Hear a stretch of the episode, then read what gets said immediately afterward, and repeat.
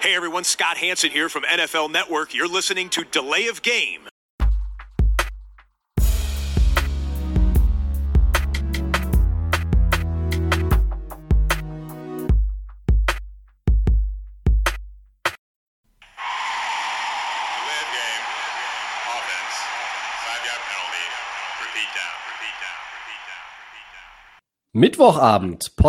game. Crew von Delay of Game, der Football-Podcast. Heute mit Episode 153. Eine interessante Woche mit, äh, ja, wie ich finde, wirklich zahlreichen Headline-würdigen Themen liegt hinter uns. Wir sprechen drüber. Also über das meiste, ähm, nicht über alles, weil ich glaube, sonst sprengen wir hier die drei Stunden erstmalig. Ähm, und mit wem rede ich drüber? Welche Überraschung? Mit dem Christian. Hallo Christian. Hi, Tobi, grüß dich. Und am Start natürlich heute auch wieder Mr. 305, der Max. Hallo.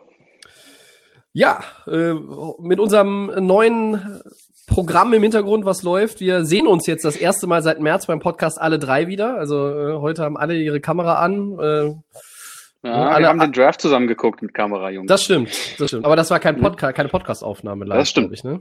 Also, ja.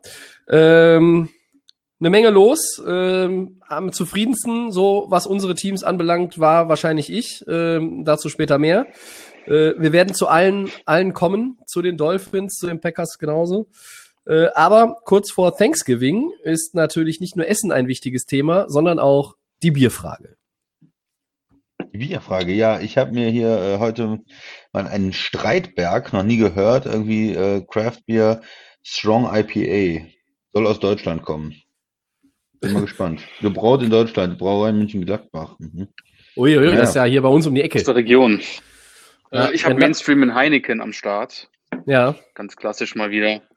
ja. Schon Ja, ewig nicht mehr gehabt. Irgendwann, Max, wenn wir wieder bei mir aufnehmen, dann äh, kredenze ich dir auch noch mal ein leckeres, äh, leckeres Äh, Craft. das gute Zeug, oder? Ja, ja. Aber nur den Jackhammer, den willst du ja nicht mehr, hast du gesagt.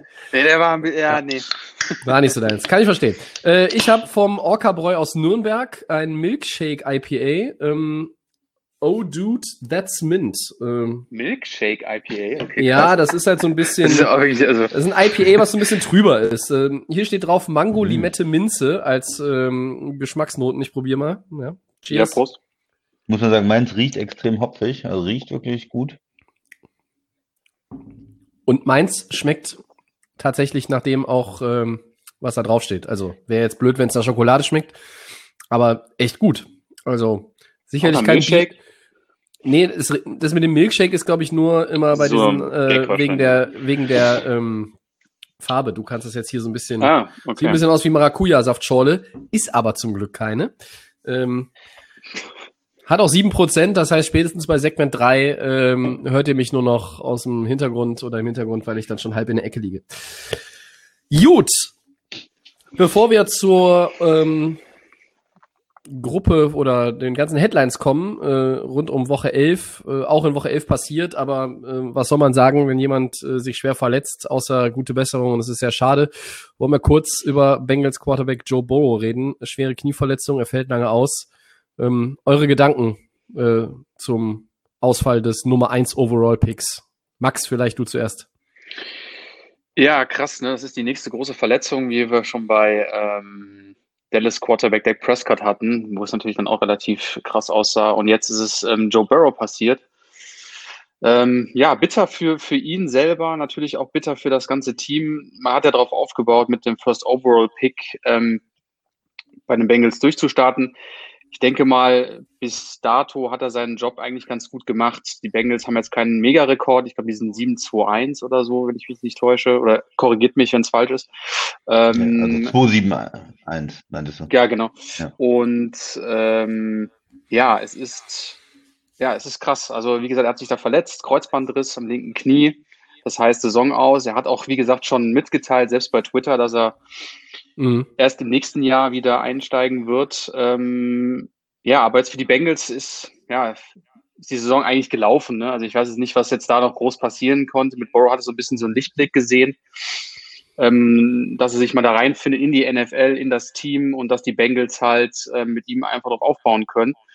Ich sage aber auch trotzdem, es ist auch positiv, weil ähm, man kann es aber, die Bengals haben, glaube ich, die richtige Entscheidung mit diesem jungen Mann getroffen, denke ich mal, mit dem First Overall Pick. Und ähm, das ist einfach jetzt eine bittere Sache.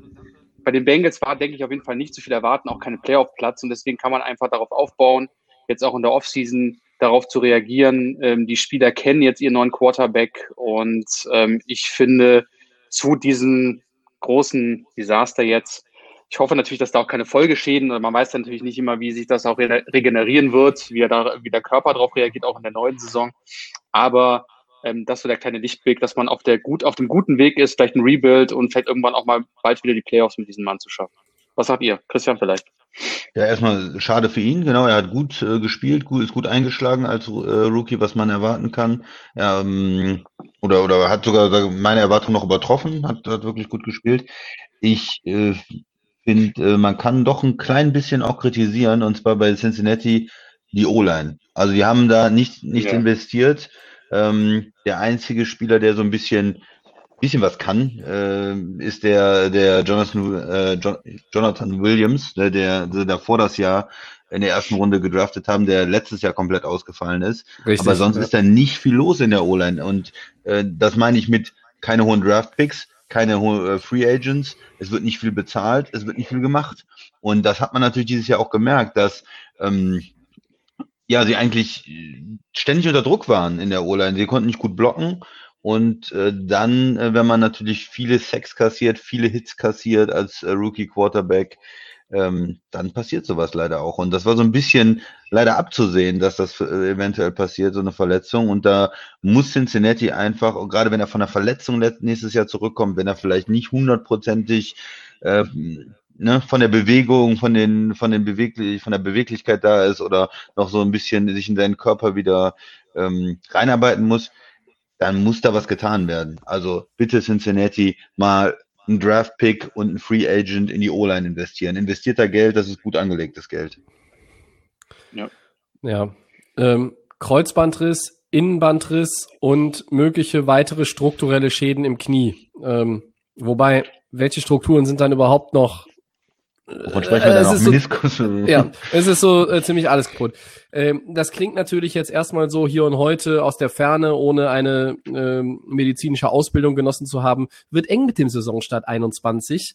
Ähm, ja. Vergleichbare Verletzungen bei anderen Quarterbacks haben halt dazu geführt, ähm, dass man dann, ja, wir, wir erinnern uns auch, Carsten Wentz ist mal, glaube ich, im November äh, down gegangen und hatte dann eine ähnliche Verletzung.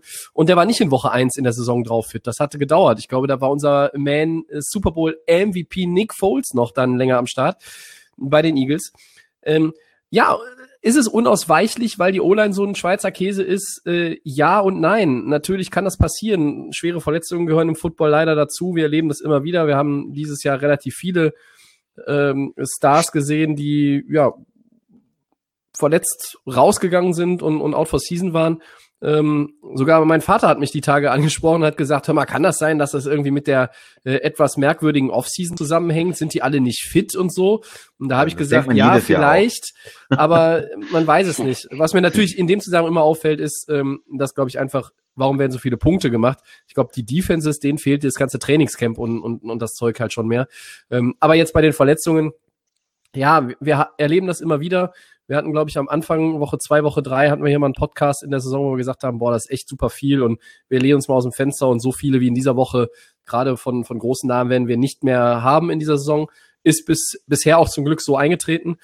Ähm, der Christian hat's gesagt, die O-Line muss ihn künftig besser beschützen. Dazu musst du investieren, entweder in der Free Agency oder halt auch weiter im Draft. Die Bengals ähm, meines Wissens nach haben ihren First-Round-Pick für 21 noch.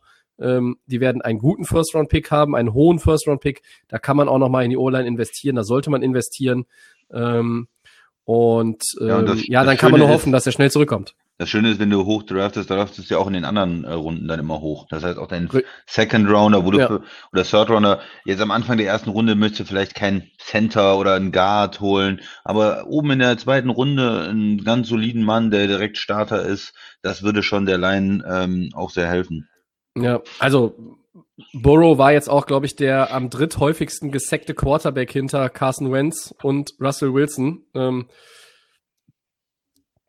dass es dann irgendwann mal rappelt und, und man eine Verletzung erleidet. Ähm, und selbst wenn es halt vielleicht nur ein MCL-Sprain ist oder was auch immer, ne, Innenbanddehnung oder, oder irgendwas, dann fällt es vielleicht zwei Wochen aus, äh, aber dann kommst du in der Saison nochmal zurück oder wenn es in Woche 15 ist, sagst du, okay, dann machst du jetzt, äh, packst du da Laken drüber und sagst, fertig mit 2020. Aber dann äh, hast du natürlich auch nicht dieses Problem jetzt, dass du äh, Monate ausfällst und vor allen Dingen auch erstmal natürlich Monate brauchst, bis du wieder überhaupt anfangen kannst. Und ähm, ja, äh, für Cincinnati Franchise Quarterback, der dann so eine Verletzung erleidet. Ähm, ich glaube, in Dallas kann man es fühlen.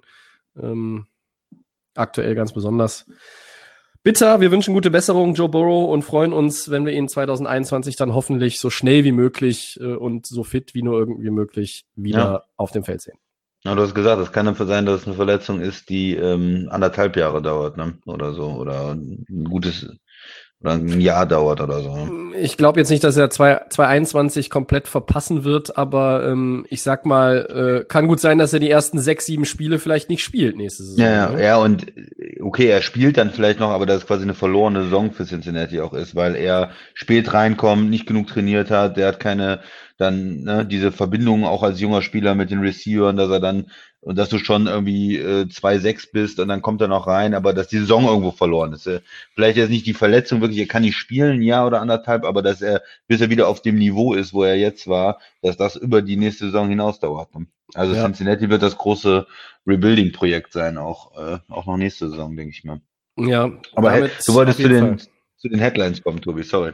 Richtig, ja, alles, alles gut. Ähm, dann gucken wir nochmal auf das Sportliche aus Woche 11. Ähm, Christian hat im Vorfeld mich gefragt, äh, wollen wir denn wirklich nochmal über die Ravens reden? Ja, äh, weil irgendwie verschärft sich die Situation da gerade. Nächste Niederlage vor Baltimore beim 24-30 nach Overtime.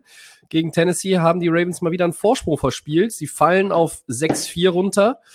Äh, haben jetzt auch noch einen Haufen Covid-Issues, äh, haben ihr Thanksgiving-Game verschoben. Das ist jetzt äh, frisch auf Sonntag äh, nach hinten verlegt gegen die Steelers.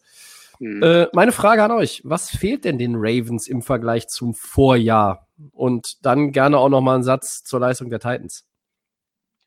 Ja, ich habe ich hab's, ähm, wir haben es ja schon letzte Woche gesprochen, sind ja verschiedene Faktoren. Wir haben über die O-Line gesprochen, das ist sicherlich ein Faktor, dass das Running Game nicht so läuft, dass Lamar Jackson nicht so gut spielt, dass er nicht so viel äh, Rushing Yards hat, aber auch im, im Passing, dass es da nicht so gut ist, dass, ähm, dass das Rushing auch nicht mehr so erfolgreich ist wie letztes Jahr, weil es ja eine quasi eine Rekordsaison war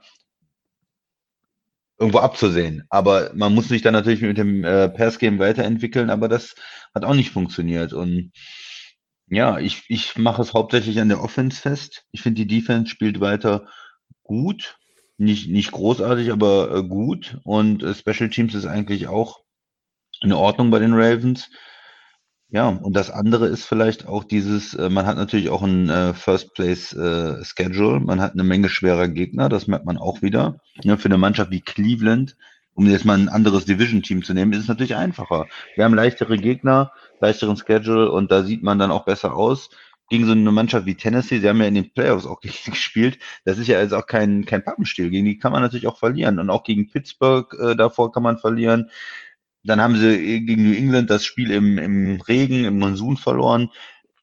Es ist jetzt nicht so, dass sie auch chancenlos sind und 30-0 verlieren, aber sie verlieren knappe Spiele. Jetzt haben sie in Overtime verloren. Ich fand, es war eine, eine gute Aufholjagd von den Titans. Und bei den Titans macht sich am Ende immer diese, diese Playmaker machen sich bemerkbar. Henry, du kannst den halt im Griff haben, 20 Mal im Griff haben und irgendwann bumm. Ja, dann windet er sich raus, dann ist er mit seinem Speed weg und dann stehst du dumm da und der 30 Jahr Touchdown äh, ist passiert und genauso auch mit anderen, mit Brown oder mit Davis. Äh, Tannehill selber spielt auch immer noch gut. Ja. Ich Max, weiß nicht, wie habt ihr es gesehen? Ja, Max, Max. Äh, äh wie, wie würdest du denn äh, die Receiver momentan bewerten in Baltimore? Also ähm, ein paar Zahlen äh, zum, zum Anfüttern für dich. Des mhm. Bryant, unser Freund, führt die Ravens in dem Spiel in puncto Receptions an. Ja, der Mann fängt das erste Mal seit, weiß nicht, zwei Jahren oder wie lange ein, äh, NFL-Pass äh, Marquise Brown, Hollywood Brown, drei Targets, keine Reception. Ähm, also irgendwie liegt es nur am nicht, Talent ja. oder liegt es halt auch einfach daran, dass sie nicht richtig eingesetzt werden? Äh, mir fehlt auf den Receiver-Positionen da einfach was. Ja, ähm, gerade Des Bryant, ne, der hat ja einen wichtigen Drive gemacht, auch dann im, kurz äh, vom Ende des Spiels. Ne? Wollte ich gerne mal erwähnen. Da hat er mal so elf Yards, glaube ich, gelaufen. äh, ja, aber du hast schon recht, Tobi. Das ist, ich weiß nicht, irgendwie, vielleicht sind sie davon ausgegangen, im, so letztes Jahr hat das ja ganz gut funktioniert, so mit dem Passen auf einmal bei Baltimore und äh, da hat auch Hollywood Brown sehr gut gespielt in seiner Rookie-Season und äh, Willie Snead, das sind ja so die, das sind ja so die Top-Receiver bei denen. Ähm, da war alles noch in Ordnung. Da hast du ja in der Offseason halt so den, den, den Clou gemacht mit der Defense, da hast du viel gemacht, aber die Offense ist einfach Katastrophe. Ich weiß nicht, haben sie da irgendwie gedacht, okay, wir kriegen dann die nächste Saison äh, diesen Drive, den wir äh, letztes Jahr hatten, dann einfach mit. Ähm, ich kann es euch auch nicht genau sagen. Also ähm, du gibst halt das Spiel ab und kriegst halt vollkommen rechts. Derrick Henry, das hat, ich glaube bei Red Zone, ich weiß gar nicht, wer aus CBS oder der Moderator meint ja auch, der dreht dann immer im vierten Quarter richtig auf und dann holt er die meisten Yards. Und dann äh, war der wieder für zehn und dann war er wieder da und dann kam Baltimore dann struggle, dann kommst du natürlich in die Overtime, ähm, kannst am dritten Versuch, Lamar Jackson kann den Wurf nur ins Ausstellen, weil er keine Anspielstation findet. Tucker äh, schießt, dann das, äh, schießt dann das Field Goal und dann kommt eigentlich nur noch die Szene im Overtime und du weißt, okay, da geht gar nichts mehr und dann kommt Henry wieder mit einem ja, einmal mal nach Lauf, links und ne? dann kommt er wieder, genau, kommt er wieder von links, kommt er wieder nach rechts und das Thema hat sich erledigt. Und äh, das ist halt, den hast du da nicht unter Kontrolle. Und ich glaube, Henry war einfach oder ist halt einfach der Typ, der im vierten Quarter auftritt. Aber bei Baltimore, gerade den letzten Drive, den ich schon erwähnt hatte, das war mir, du hattest eine Menge Zeit. Also auch Lamar Jackson hat sich echt extrem weit lösen können und dann war seine Option im Dritter und Sechs, war dann, ähm, ich werfe ins Aus. Und da habe ich mich gewundert, warum ist da kein Receiver oder irgendeine andere Anspielstation, dass du irgendwie noch ein paar Yards gewinnen kannst, weil es war noch ein bisschen auf der Uhr. Aber dann war es das viel cool. Und irgendwie ist der Drive vom letzten Jahr ist nicht da. Und das wird jetzt, ja, der Chris hat es gesagt, das hast jetzt dann in Pittsburgh, das Spiel ist ja verschoben. Jetzt gucke ich mal gerade hier, dann kommen ähm, die Cowboys, die Browns, die Jaguars, die Giants. Also es wird jetzt wieder ein bisschen besser vom Schedule her. Aber ist es dann, reicht es dann? Weil ich hatte ja die Ravens auch irgendwie im, im Super Bowl am Anfang noch gesehen, ob du dann in den Playoffs mithalten kannst, ne? Gerade bei Pittsburgh und bei Kansas City. Ja, sie müssen jetzt wirklich um die Playoffs kämpfen. Ne? Die sind jetzt, die Genau. Niederlage Ja, ja. Sind, sie, sind sie da reingeraten. In der Situation vorher hat man immer gesagt, okay, Baltimore sicher in den Playoffs, die gewinnen die Division. Dann, oh, okay, Steelers gewinnen die Division, aber Baltimore ist ein sicherer Playoff-Kandidat. Und jetzt die Fall. letzten Wochen äh, muss man sagen, oh, es ist die AFC, da gibt es eine Menge Teams, die auf einem Level sind ungefähr. Ähm, und da muss man sich wirklich reinkämpfen, ne? Ob das Cleveland ist, Mhm. äh, die äh, Raiders, Tennessee, Indy, je nachdem, wer die Division nicht gewinnt. Dann äh, hat man Miami noch. Also da, ja, müssen, muss Baltimore gucken, dass sie reinkommen. Das ist nicht ganz einfach. Also wird man sehen. Tobi, wie hast du es gesehen? Ja, das, was ihr, was ihr gerade sagt, das ist ein ganz wichtiger Punkt. Ne? Du fährst jetzt ähm, zu den 10-0 Steelers, die äh, den nächsten Rookie Quarterback gecrashed haben ähm, gegen, gegen Jacksonville. Ähm, wichtige Spieler fehlen dir. Die durch die Spielverschiebung von Donnerstag auf Sonntag sind die äh, nicht von der äh, Covid-19-List runter. Ähm, du bist auf Running Back jetzt ähm, bei Gus Edwards angekommen, alleine. Dobbins und Ingram fallen aus. Ähm, in der O-Line, du hattest ja jetzt auch deinen Center, äh, glaube ich, gebencht ähm, und, und hast da in der O-Line ein bisschen umgestellt. Und das hat alles jetzt irgendwie am Ende, ja gut, das war vielleicht nicht entscheidend, aber es hat jetzt auch nicht dir das, das Spiel gewonnen. Es sind, äh, die Ravens versuchen verschiedene Sachen und, und äh, was mir aber einfach halt fehlt, ist das, was der Max gesagt hat. Äh, dieser Flow, dieser Schwung in der Offense von 2019, der ist nicht mehr da. Der ist weg. Ja, wir haben die Receiver angesprochen, Christian hat die O-Line angesprochen, ähm, ohne Marshall Yanda, ohne Ronnie Staley, ohne zum Beispiel auch Nick Boyle, das ist auch ein wichtiger Tight End.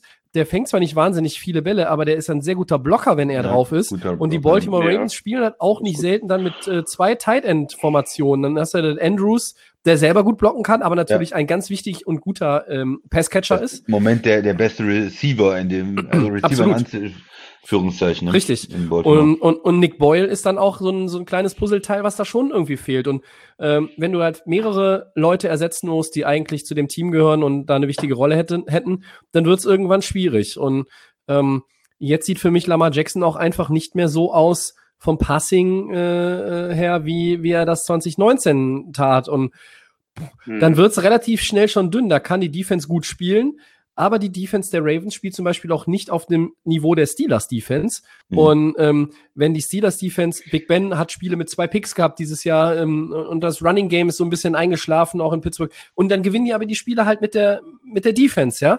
Und das sehe ich bei Baltimore nicht. Und ähm, Lamar Jackson, ersten 23 Starts in seiner Karriere 19-4, seither 6-5. Ähm, ja, also 6-4 dieses Jahr und, und den Playoff-Loss. Und der war auch gegen die Titans. Und ähm, auch wenn das nicht dieselbe Division ist und man mit der Rivalität zu den Steelers ja schon eine ganze Menge äh, zu tun hat, da scheint sich so eine kleine Rivalität auch jetzt zu Ja. entwickeln. Ähm, da kommen wir gleich noch mal ganz, ganz kurz drauf, äh, warum, warum ich das auch im Gefühl habe. Und zu den Titans noch meine zwei Sätze. Ähm, das war wieder so ein klassisches Tennessee-Spiel. Ne? Du machst den Gegner mürbe und im vierten Quarter kommt der Knockout-Punch. Und der Knockout-Punch hat einen langen Zopf und die 22. Und heißt Derrick Henry.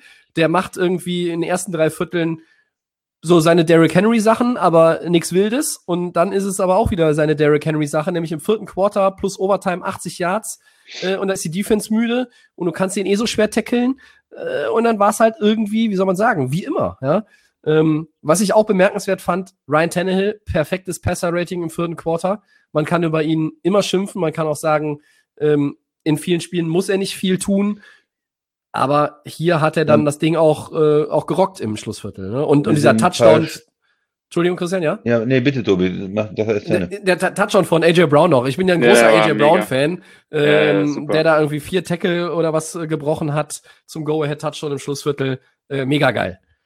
Mhm. Ja, und ich würde auch sagen, ähm, auch äh, einige Läufe, ne? Äh, Tannehill auch mit, mit einigen guten Läufen, Ja. wo ich äh, gedacht habe, Mensch, äh, ganz schön dynamisch. Ähm, er, er macht das nicht immer, aber er kann immer, er ist immer noch ein mobiler Quarterback, der auch in der Schlüsselszene Dritter und Acht, wenn er da sieht, oh, da ist Platz, dann mal eben für 15 Yards laufen. Und ähm, das hilft dann Tennessee auch wieder. Der Max guckt immer noch ein bisschen traurig, wenn wir über Tannehill sprechen. ähm, Ja, In gerade Miami- da, wo Miami Miami, war er leider nicht keinen so. Quarterback hat, äh, äh, riesen Quarterback-Kontroverse. Äh, vielleicht draften sie ja wieder einen Quarterback. Äh, jetzt äh, muss man sehen. Da vielleicht Den mal Arizona-Move machen zurück. wir. Den Arizona-Move nächstes Jahr. Gehen so. hoch auf 1 für, ähm, wie heißt er nochmal? Für auf 1. Äh, Kyler Murray? nee, nee, ähm, nächstes so, Jahr. Trevor Wer ist nochmal? Lawrence. Trevor Trevor Lawrence, ja, Lawrence, gehen wir ja. auf 1. Gehen wir auf 1. Ja, der bleibt noch ein bisschen in Clemson. Weil, ähm, Ja, ich glaube, der traut sich auch nicht äh, nicht sich who, anzumelden. who, ja. want, who wants to be a Jet? Who wants to be Ja, a Jet? äh, Ich Nobody. würde auch nicht hingehen. Ja, ähm, Ja, ja, ich, du hast vollkommen recht, Tobi. Ich, äh, ja, ich, ich- mich wundert. Also ich, das ist, das ist ja, ein, was seit zwei Jahren in, in Tennessee da abgeht. Das ist schon für Tannehill. früh, Ja, es ist, es ist, man muss da einfach auch sagen, äh, ja, es ist für ihn super und der hat ja seine Vertragsverlängerung bekommen und er spielt einfach einen guten Football und da fragt man sich halt, der ist ja 2012 da bei, von Miami Erstrunde gedraftet worden und denkt man sich, was hat er da gemacht? Aber das passiert ja manchmal einfach der Wechsel und dann zu einem Team, was irgendwie besser, wo es besser läuft und dann bist du auf einmal wieder der King. Äh, großartig für ihn natürlich. Auf die, auf die Ravens zurückkommen. Und ich finde, da ist auch dieser, dieser Unterschied von einem Jahr zu dem anderen Jahr äh, so enorm. Kann man es da überhaupt so hundertprozentig festmachen? Ne? Du hast den gleichen Coach eigentlich, du hast den gleichen Quarterback, du hast auch einige Skill-Position-Player, die gleich sind.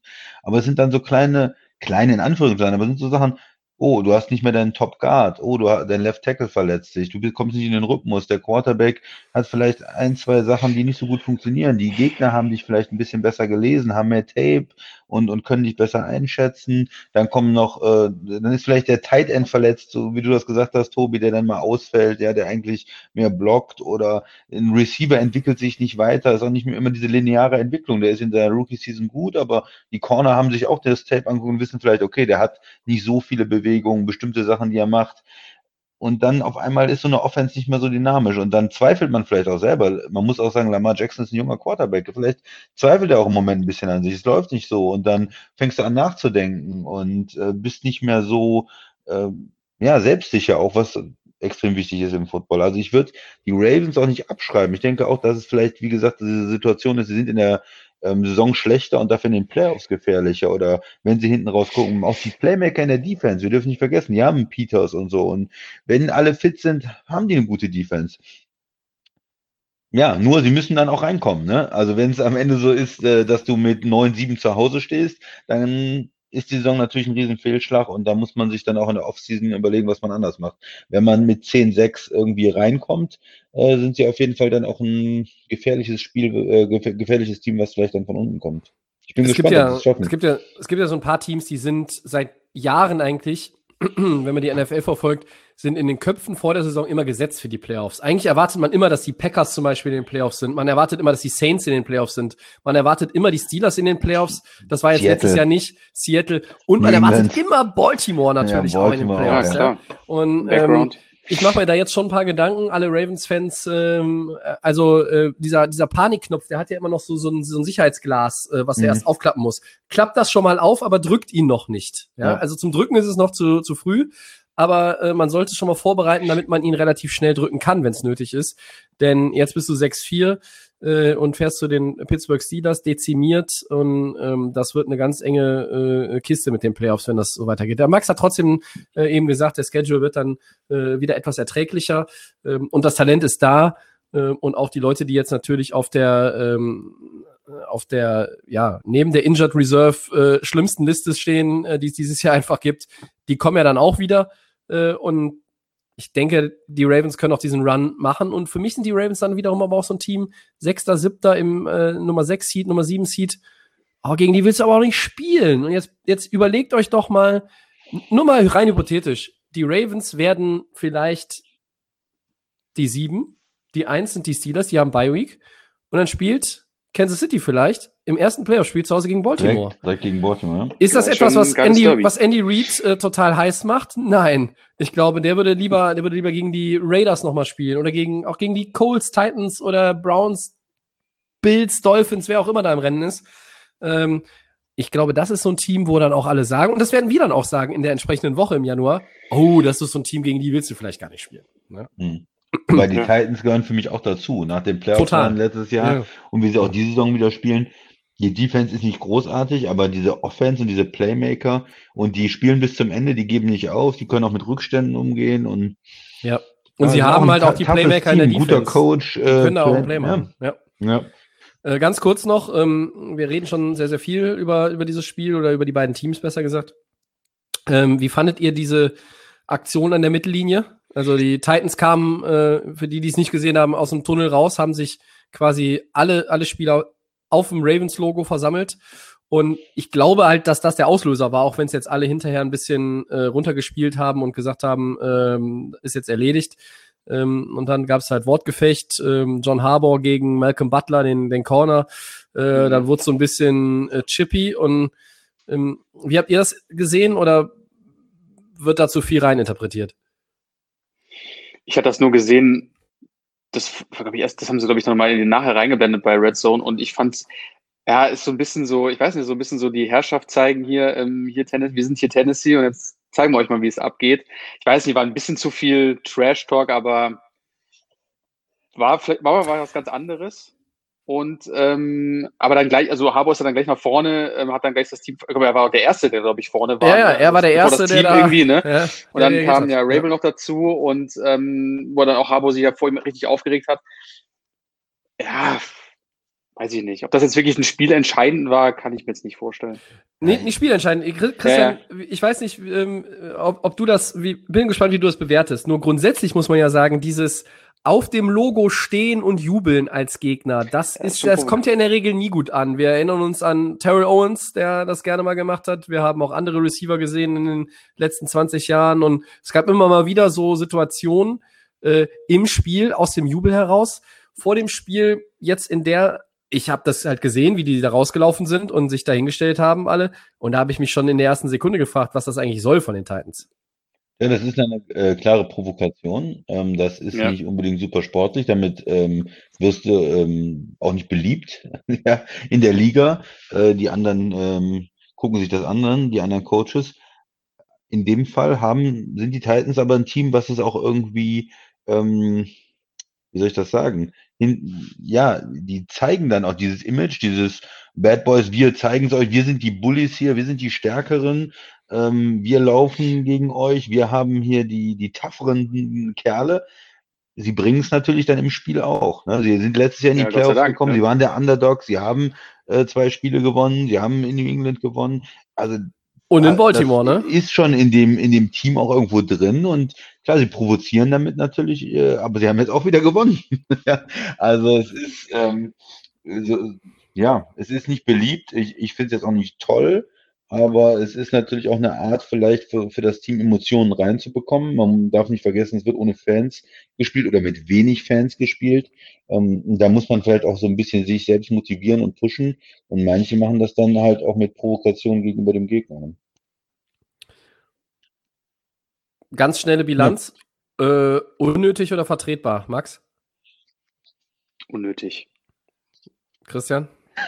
Unnötig, aber vertretbar. Also es ist Ja. unnötig, aber es ist jetzt auch nicht so Okay, schlimm, dass ja. ich jetzt sage, dass ich jetzt sage, äh, die, die Titans müssen eine Strafe kriegen. oder Nein, nein, Ja, Willen. sind, Ich, ne? ich sehe es ich sehe es halt auch wie, wie ähm, ihr. Ja, Ich habe mich auch aufgeregt als, als Ja. Coach und äh, aber es ist auch nicht, äh, nicht so schlimm gewesen jetzt in dem Ja. Fall. Ich hätte Aber es bringt die Emotionen rein, ja.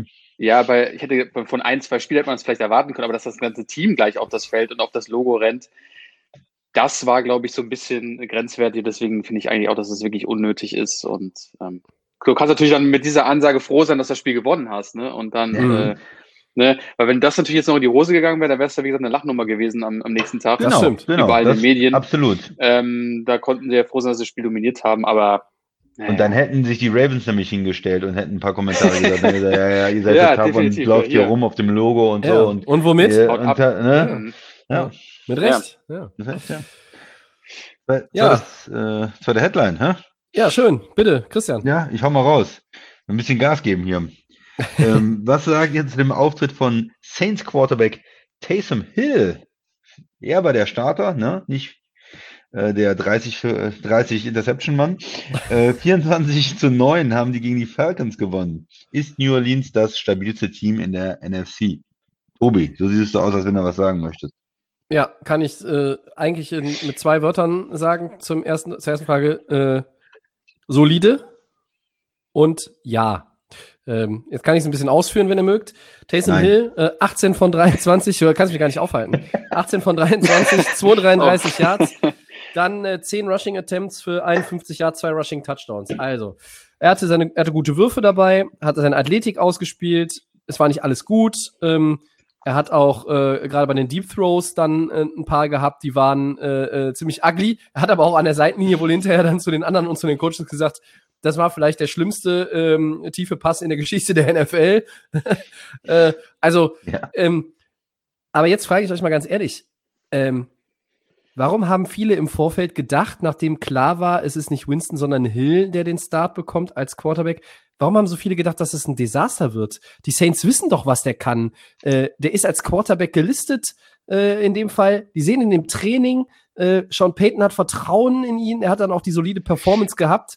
Ähm, zugegebenermaßen natürlich auch die Defense hat sehr, sehr viel äh, äh, Raum geschaffen für ihn, indem sie Atlanta gut in Schach gehalten hat, die ja unter Raheem Morris schon etwas stabiler sind als unter Dan Quinn in dem ersten Saisonabschnitt. Ähm, aber das war halt so übers Wochenende, hat man überall so Social Media und alles Mögliche gelesen und da habe ich so gedacht, alle äh, haben jetzt hier schon, oh mein Gott, Taysom Hill und was wird das? Dann haben sich wieder andere beschwert, äh, warum kann ich ihn in meiner Fantasy-Liga eigentlich nicht als Tight End ausstellen? Ja, weil er als Quarterback spielt, ihr Saftnasen. äh, völlig richtig, dass er nicht als Tight End aufgestellt werden kann. Was soll denn der Käse? So, äh, aber dass das kein Desaster wird, damit habe ich fest gerechnet. Ihr nicht? Doch, Doch, also Max, erstmal. Ja, ähm, also ich fand es gar nicht. Also ich habe den, ich habe es eigentlich logisch, also ich sag mal zwei Punkte. Bei ähm, Taysom Hill, also für mich war ja eigentlich auch klar, okay, Winston wird dann der Starter, ähm, Brees fällt aus. Aber ich habe auch irgendwie den Move verstanden von New Orleans, weil du hast dem Mann auch wieder mal einen Vertrag gegeben. Und ich finde mal, die Saints könnten auch jetzt mal quasi, oder für mich hat es so den Move gegeben, so, ähm, ja, ähm, warum mal nicht den Taysom Hill mal testen? Er, er kennt das System, er ist schon lange da. Ich, ich feiere ihn, Tobi ja auch relativ, weil- diese ganzen Trick-Moves, die er macht, Trick-Plays, ähm, finde ich ähm, sehr, sehr gut. Und ähm, um mal auszutesten gegen Atlanta, genau, ähm, mal auszutesten gegen Atlanta, ob das nicht vielleicht ähm, Ein der Modell für die Zukunft Quarter- sein kann, ja? Genau, weil ich denke mir immer, du hast einen Zwei-Jahres-Vertrag, glaube ich, gegeben und ähm, Breeze ist jetzt dann irgendwann, jetzt ist es endgültig dann mal vorbei. Es wird jetzt die nächsten Jahre so passieren. Ähm, Winston ist auch nicht die Option, denke ich mal, für New Orleans. Und ähm, ja, ich, das sage ich jetzt mal so und deswegen sage ich, Hill finde ich vollkommen okay. Es war jetzt gegen die Falcons, es war gegen die Falcons, ähm, war ein solides Spiel, ähm, fand ich einfach ähm, grandios, hat man sich was getraut, hat die Bälle selbst getragen nach vorne, ähm, hat die Bälle mal geworfen. Gut, dass es mal Michael Thomas immer ist, der holt den immer noch aus dem letzten Loch raus, den Ball, das ist immer wichtig. Ähm, da kann man auch mal Spiel so gemacht, Michael. Thomas. Genau, ähm, da kann man auch mal sich darauf verlassen, dass er diese komischen Würfe dann auch mal fängt. Ähm, aber für mich war es der, war es auf jeden Fall ein Move zu testen. Okay, es läuft. Ähm, ich habe auch mitbekommen, irgendwie soll im Lockerroom solche auch Spieler haben sich anscheinend beschwert, dass, dass Winston ähm, hätte starten sollen. Das habe ich nur mal so am Rande mitbekommen. Hm. Das war ein E ESPN irgendwo so ein, man ist natürlich nie dabei. Dort hätten sich beschwert, gesagt, okay, Taysom Hill, ja, aber hast- Insider-Move. ja, aber Tobi meint ja auch richtig. Dafür haben wir ihn hier. aber auch. Ja, weil mich wundert das auch, weil warum sollen die sich auch, wenn die kennen Taysom Hill und der ist jetzt, Winston ist seit jetzt ein paar Monaten da, warum regt man sich dann auf? Also verstehe dieses Wirrwarr nicht, Ja, ähm, ja, was ja. du auch gemeint hattest mit dem, mit dem Social Media. Also äh, erstens ein guter Move, ähm, mal hat ihn mal geprobiert. Wie kann er das als Starter? Ähm, gegen die Falcons hast du kein Risiko. Das kannst du gut spielen, sag ich mal so. Defense ist einfach nicht besonders. Und ähm, ja, diesen ganzen These. Bohaider im Hintergrund, äh, ja, Finde ich eine starke aber An Ansage.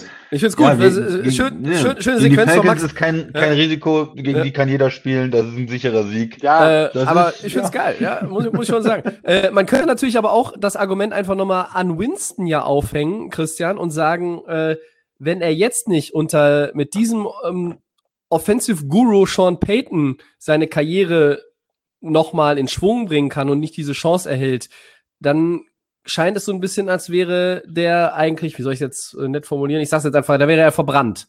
Ähm, äh, glaubst du, dass es auch deshalb so ein bisschen dieses Wirrwarr gab? Weil, also letztlich an Taysom Hill gibt's jetzt nicht so viel zu zweifeln dann, äh, oder? Also nicht, nicht so, dass man sagt, den kann man auf keinen Fall starten. Nee, also ich glaube, es, es kommt so ein bisschen aus der Überlegung, wie äh, New Orleans ihn eingesetzt hat. Sie setzen ihn ja jetzt schon immer, auch wenn Breeze fit ist, ein als, du hast gesagt, Tight End, Running Back, äh, Receiver, Quarterback, alles, Special Teams Player, wie auch immer, Trickspielzüge. Mm, Und dann geht Breeze raus und dann haben sie ja mit, mit Winston auch gespielt. Und da war vielleicht die Überlegung bei manchen Leuten, naja, ist dann eigentlich dieses Attribut Backup Quarterback gar nicht, er ist unser zweiter Quarterback, aber er ist eigentlich unser Spezialist für alles Mögliche und wir wollen ihn weiter in dieser Spezialrolle einsetzen, wo er seine Snaps kriegt, aber wo er alle möglichen Rollen ausfüllt. Und wir nehmen Winston eher als so einen typischen zweiten Quarterback. Und ähm, das ist aber nicht der Fall gewesen. Und ich glaube, es hat auch was mit Geld zu tun, genau mit diesem Vertrag, zwei Jahre, die er gekriegt hat. Und da, ist ja schon auch die Idee, mal zu gucken, kann er wirklich starten, kann er Quarterback spielen. Und nachdem man letztes Jahr auch Teddy Bridgewater gesehen hat, wie er positiv in New Orleans gespielt hat, da ist eine Menge Talent im Team, traue ich das auch äh, Taysom Hill zu. Er muss ja nicht Franchise Quarterback mäßig das Spiel gewinnen und alles alleine machen, sondern er muss ja nur funktionieren in der Offense, das Ganze am Laufen halten, die Playmaker äh, bedienen, Thomas, Camara, selber ein bisschen laufen. Er hat jetzt für zwei Touchdowns ist er, ist er selber gelaufen und dann keine großen Fehler machen und die Defense spielt gut und dann läuft die Sache. Und das kann er schon. Und da ist er vielleicht auch der etwas mh, die etwas sicherere Wahl als, als Winston, der eher ja ähm, in der Vergangenheit zumindest dieses Risiko, diesen Risikofootball gespielt hat. Ja? 30 Touchdowns, aber auch 30 Interceptions. Weite Würfe, Risiko gehen. Ja, vielleicht hat da auch äh, Sean Payton gesagt, okay, das ist, er passt eher zu, zum Team jetzt. Ja, aber ich bin nicht überrascht, dass er Erfolg ist. Ich wäre auch nicht überrascht gewesen, wenn äh, Winston ein gutes Spiel gemacht hätte mit, mit New Orleans, weil einfach das Team eine Menge Talent hat und einen guten Coach und der, letztes Jahr haben sie es auch über Brück gekriegt, äh, die Zeit, wo Breeze nicht gespielt hat. Und Ja. da habe ich eigentlich eine Menge Vertrauen in New Orleans. Und das ist der zweite Teil der Frage. Sind sie das stabilste Team? Ja, bis jetzt schon. Deswegen sind sie auch auf Kurs für den ähm, Nummer 1 Seed, ja. Ähm, sie sind stabil. Sie haben zweimal gegen Tampa gewonnen. Sie gewinnen jetzt ohne ihren Quarterback. Und äh, sie spielen eine absolut solide Saison. Sie werden in die Playoffs kommen und werden wahrscheinlich auch ihre Division gewinnen und wahrscheinlich auch der Nummer 1 Seed werden. Ähm, sind sie ein absolutes Top-Team? Da habe ich noch Fragezeichen, ja. Also ähm, sie haben jetzt zum Beispiel gegen äh, Green Bay verloren äh, jetzt in der Saison. Und äh, wenn Breeze spielt, er hat nicht mehr den tiefen Wurf. Ich denke nicht, dass sie irgendwie unschlagbar sind oder ich glaube auch nicht, dass sie auf einem Level sind wie Kansas City. Zum Beispiel in der AFC. Und ich glaube, dass die NFC wirklich zwar sehr, sehr ausgeglichen ist. Zwar ist New Orleans jetzt das äh, stabilste Team, aber da bin ich gespannt auf die Playoffs. Da kann jeder jeden schlagen. Kann Seattle gegen New Orleans gewinnen? Ich denke schon, klar. Mit Russell Wilson auf jeden Fall. Kann Green Bay gewinnen? Ja, haben sie dieses Jahr schon gemacht. Kann Tampa gegen New Orleans gewinnen, obwohl die jetzt zweimal verloren haben? Ja, denke ich auch. Können die Rams gewinnen gegen New Orleans? Ja, auch. Also da sind äh, eine Menge Teams. Ich glaube, nur ein äh, NFC East Team kann nicht gewinnen, aber äh, auch auch selbst Arizona äh, an einem guten Tag mit der Offense kann äh, kann gegen die Saints gewinnen. Also das ist äh, für mich ja sehr interessant, was dann in der zweiten Runde vor allen Dingen in der NFC dann los sein wird in den Playoffs. Insgesamt muss man ja sagen, Pittsburgh mit 10-0 vielleicht auch noch und dann die Chiefs mit 9-1. Die sind so auf diesem Level. Und alles in der AFC und der NFC kommt halt so ein Stückchen dahinter und das ist total breit. Ne? Also Mhm. ähm, da hast du viele Teams, die äh, gleichen oder ähnlichen Rekord haben. Da haben wir Teams, die wie die Saints, die sind 8-2 und wir haben ja einen Haufen 7-3-Teams in beiden Conferences. Ähm, und das finde ich äh, mega spannend. Es ist sehr, sehr ausgeglichen, ähm, auch wenn du natürlich noch diese, dieses eine Team hast, das ungeschlagen ist. Aber insgesamt äh, gefällt mir das einfach so, wie sich das jetzt äh, hier äh, in die entscheidende Saisonphase hinein äh, bisher entwickelt hat. Und Und- vielleicht noch, ja, sorry, Tobi, du hast noch. Ja, und, und, und sie sind natürlich auch für mich das stabilste Team, ne? aber auch aufgrund ihrer Defense. Äh, ich glaube, sie hatten acht Quarterback-Sacks gegen Matt Ryan, äh, der mir dann zwischenzeitlich auch mal ein bisschen leid tut einfach. Ähm, Ja, aber der- und Hm. ja, so ein bisschen nur, nur ein bisschen. Ja, ja, nein, ist okay, aber da wollte ich nochmal einhaken. Was ist eigentlich mit der Atlanta Offense los? Also das, das hat ja auch was damit Wenig, zu tun. wenig, wenig. Also Ähm, ich habe die These gehört, die Tage, dass, äh, dass äh, Matt Ryan immer besser spielt, wenn, wenn Julio auf dem Feld ist. Und der war zwischendurch auch mal ein paar Plays nicht dabei wieder. Äh, äh, insgesamt ist mir das bisher nicht so aufgefallen in, in elf Wochen Saison. Ähm, ja, ich glaube, dass, dass bei Atlanta einfach, du hast ja wahnsinnig viele, wir haben ja diese Auflistung auch, glaube ich, alle vor Augen. Äh, da sind ja auf, auf fast jeder Position haben die ja First-Round-Picks. In der Line, der Offense, Quarterback, überall in der Ja. Offense, ja. Receiver, Running Back mit Gurley, Ja, auch immer. irre. Ja, aber sie kriegen es irgendwie nicht, nicht zusammen. Insgesamt sind sie nicht mehr so kanonenfuttermäßig, ähm, auch gerade was die Defense anbelangt, wie unter Dan Quinn. Da ging ja wirklich gar nichts. Da haben ja selbst die Dallas Cowboys es noch geschafft, gegen die zu gewinnen. Ja. Äh, Aber die Offense war auch schon äh, eine Frechheit. Also Ja. äh, da muss ich auch mal wieder sagen, auch von dem Matt Ryan erwarte ich mehr. Er ist ein Franchise Quarterback, er verdient eine Trilliarde Dollar, nee, ist übertrieben, aber 100, 150 Millionen Dollar Vertrag oder was er hat. Und äh, da muss, ähm, muss er einfach mehr bringen. Also auch in so einer Saison, die schon so halb verloren ist, da möchte ich mal von ihm sehen, dass er die Leute nochmal hochzieht, dass er zeigt, hier, ich bin Franchise Quarterback, ich äh, habe meine Playmaker und ich lege jetzt hier wenigstens mal auch gegen eine gute Defense wie New Orleans mal einfach 25 Punkte müssen doch einfach mal drin sein bei der Offense, auch gegen so einen Gegner. Da möchte ich, das möchte ich eigentlich sehen. Und neun Punkte haben sie, glaube ich, gemacht, drei Field Goals, ist es richtig? ja, Ja. ist richtig. Äh, Okay, gut. und, ähm, genauso viel Sex kassiert wie Punkte, so ungefähr. Äh, tut mir leid. Also das ist ähm, auch eine schwache Leistung gewesen von, von Matt Ryan. Auch wenn er die Sex natürlich nicht alle seine Schuld sind. Das hat natürlich was mit der O-Line zu tun, aber insgesamt äh, war, war mir das zu wenig von ihm. Aber waren sechs Punkte mehr, als Brady und die Buccaneers geschafft haben. Ja, Also Brady sehe ich auch die- nicht so gut. Da können wir auch mal drüber sprechen mit dem Brady. Sprech, sprechen wir gleich. Äh, Max, äh, Defense äh, von Saints 9, 13 und 3 Punkte in den letzten drei Spielen abgegeben. Ist ganz gut, ne? Ja, es ist richtig gut. Also, wie gesagt, gegen Atlanta ähm, hast es ja den Leuten schwer gemacht, weil der Christian meint es auch vollkommen richtig. Ähm, du hast so bei Atlanta eigentlich so viel Talent mit Ridley und Julio Jones und ähm, das spielt alles gar keine Relevanz. Ne? Also für einen Quarterback die beste Situation eigentlich, die du haben kannst. Aber New Orleans hat das ähm, gut im Griff und das ähm, gerade auch mit dem Ausfall von, von Breeze ähm, auch für die nächsten Spiele mal wichtig, dass die, die Saints Defense ähm, weiterhin solide spielt. Und ähm, ganz wichtig, um auch, wie gesagt, äh, in dieser knappen NFC immer ähm, auf einem hohen Level zu bleiben und halt dann auch vielleicht mit dem Nummer 1 Seed dann in die Playoffs zu gehen, um dann die Bioweek zu haben, weil ähm, so ersparst, du weißt ja nicht, wann Breeze jetzt auch zurückkommen wird. ähm, wird sich länger ziehen, aber ich denke mal, er wird auf jeden Fall fit sein. Aber wir wissen ja, die Saints und die Playoffs die letzten Jahre, ganz, ganz schwieriges Thema. Und ja, hoffen wir mal, dass es vielleicht dieses Jahr mal irgendwie besser läuft. Ähm, aber Saints Defense auf jeden Fall äh, top. Ja, sie sollten die Vikings vermeiden. Ich sag's immer wieder. Ja. Ähm, Ja, das ist, das ja. ist möglich. Die. Vikings, Vikings ver vermeiden sich selber, glaube ich, dieses Jahr. Ja, Ähm, Glück gehabt. ja, äh, äh, Christian, wenn At Atlanta jetzt dann äh, einen relativ brauchbaren First-Round-Pick hat im, im der neuen im, Draft im Frühjahr, äh, und ich glaube, sie haben ihren ja auch, ähm, was würdest du denn empfehlen, mit dem First-Round-Pick zu machen? Quarterback. Ganz, so Ja, sie können, so einfach, mit- ja. Ja, sie können, glaube ich, mit Ryan noch nicht äh, ähm, loswerden. Das hatten wir schon mal besprochen. Mhm. Ähm, weil er eben auch noch eben vor, viel dieser, vor diesem. Hintergrund, ne? Aber was würdest Ja. du, was würdest du raten? Ich meine, da ist in der Offense ist ja eigentlich auf dem Papier relativ viel.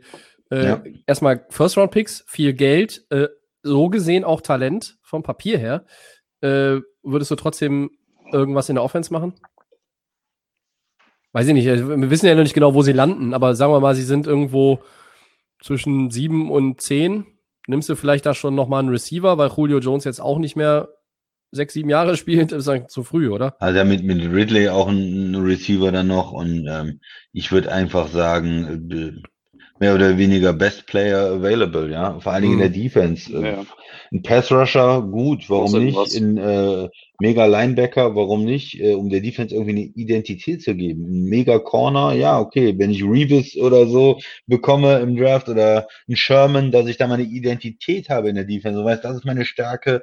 Das ist wirklich ähm, jemand, der das Ganze nach vorne bringen kann. Also ich würde vor allem, glaube ich, eher noch Defense gehen und der Offense irgendwie anders äh, in den Hintern treten, ehrlich gesagt. Da muss, Ja. muss man vielleicht nochmal mit einem neuen Coordinator kommen, der da Matt Ryan nochmal ähm, ein bisschen am Kopf stellt. Wir wissen, er hatte eine extrem gute Saison äh, mit Kyle Shanahan, wo sie in den Wollte gerade sagen, sind. aber seit der Das weg heißt, ist, läuft es nicht mehr. Da läuft nicht mehr. Und gut, äh, ist natürlich leicht gesagt, wir müssen einen der besten Coaches der, der, der Liga holen, damit es läuft. Ja, das ist einfach. Aber vielleicht da nochmal hingucken und überlegen, wie können wir aus der Offense was rausholen, ähm, wie können wir die stärken. Wenn natürlich aber ein, ein absoluter Topmann fällt äh, für die Offense, dann kann man da auch zuschlagen. Aber ich wüsste es nicht, wo es eigentlich nötig ist. Eigentlich sollte diese Offense auch so funktionieren.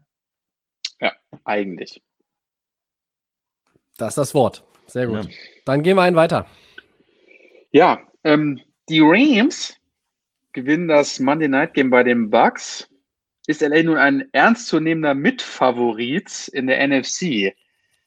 Tobi, Entschuldigung, mal raus. ich muss erstmal Ja, den Ju Jubel beenden und wieder Luft schnappen. Ähm, ja, Wa- wo fange ich an? Erst einmal, es ist der erste Sieg für meine Rams gegen Brady seit November 2001.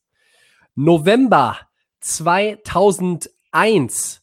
Da hat die Welt immer noch sich daran erinnert, äh, wie es eigentlich mit den Twin Towers und dem 11. September war. Das Mhm. war da gerade zwei Monate äh, her. Das ist 19 Jahre her, liebe Freunde. Ja, in Foxborough gewonnen mit Kurt Warner als Quarterback.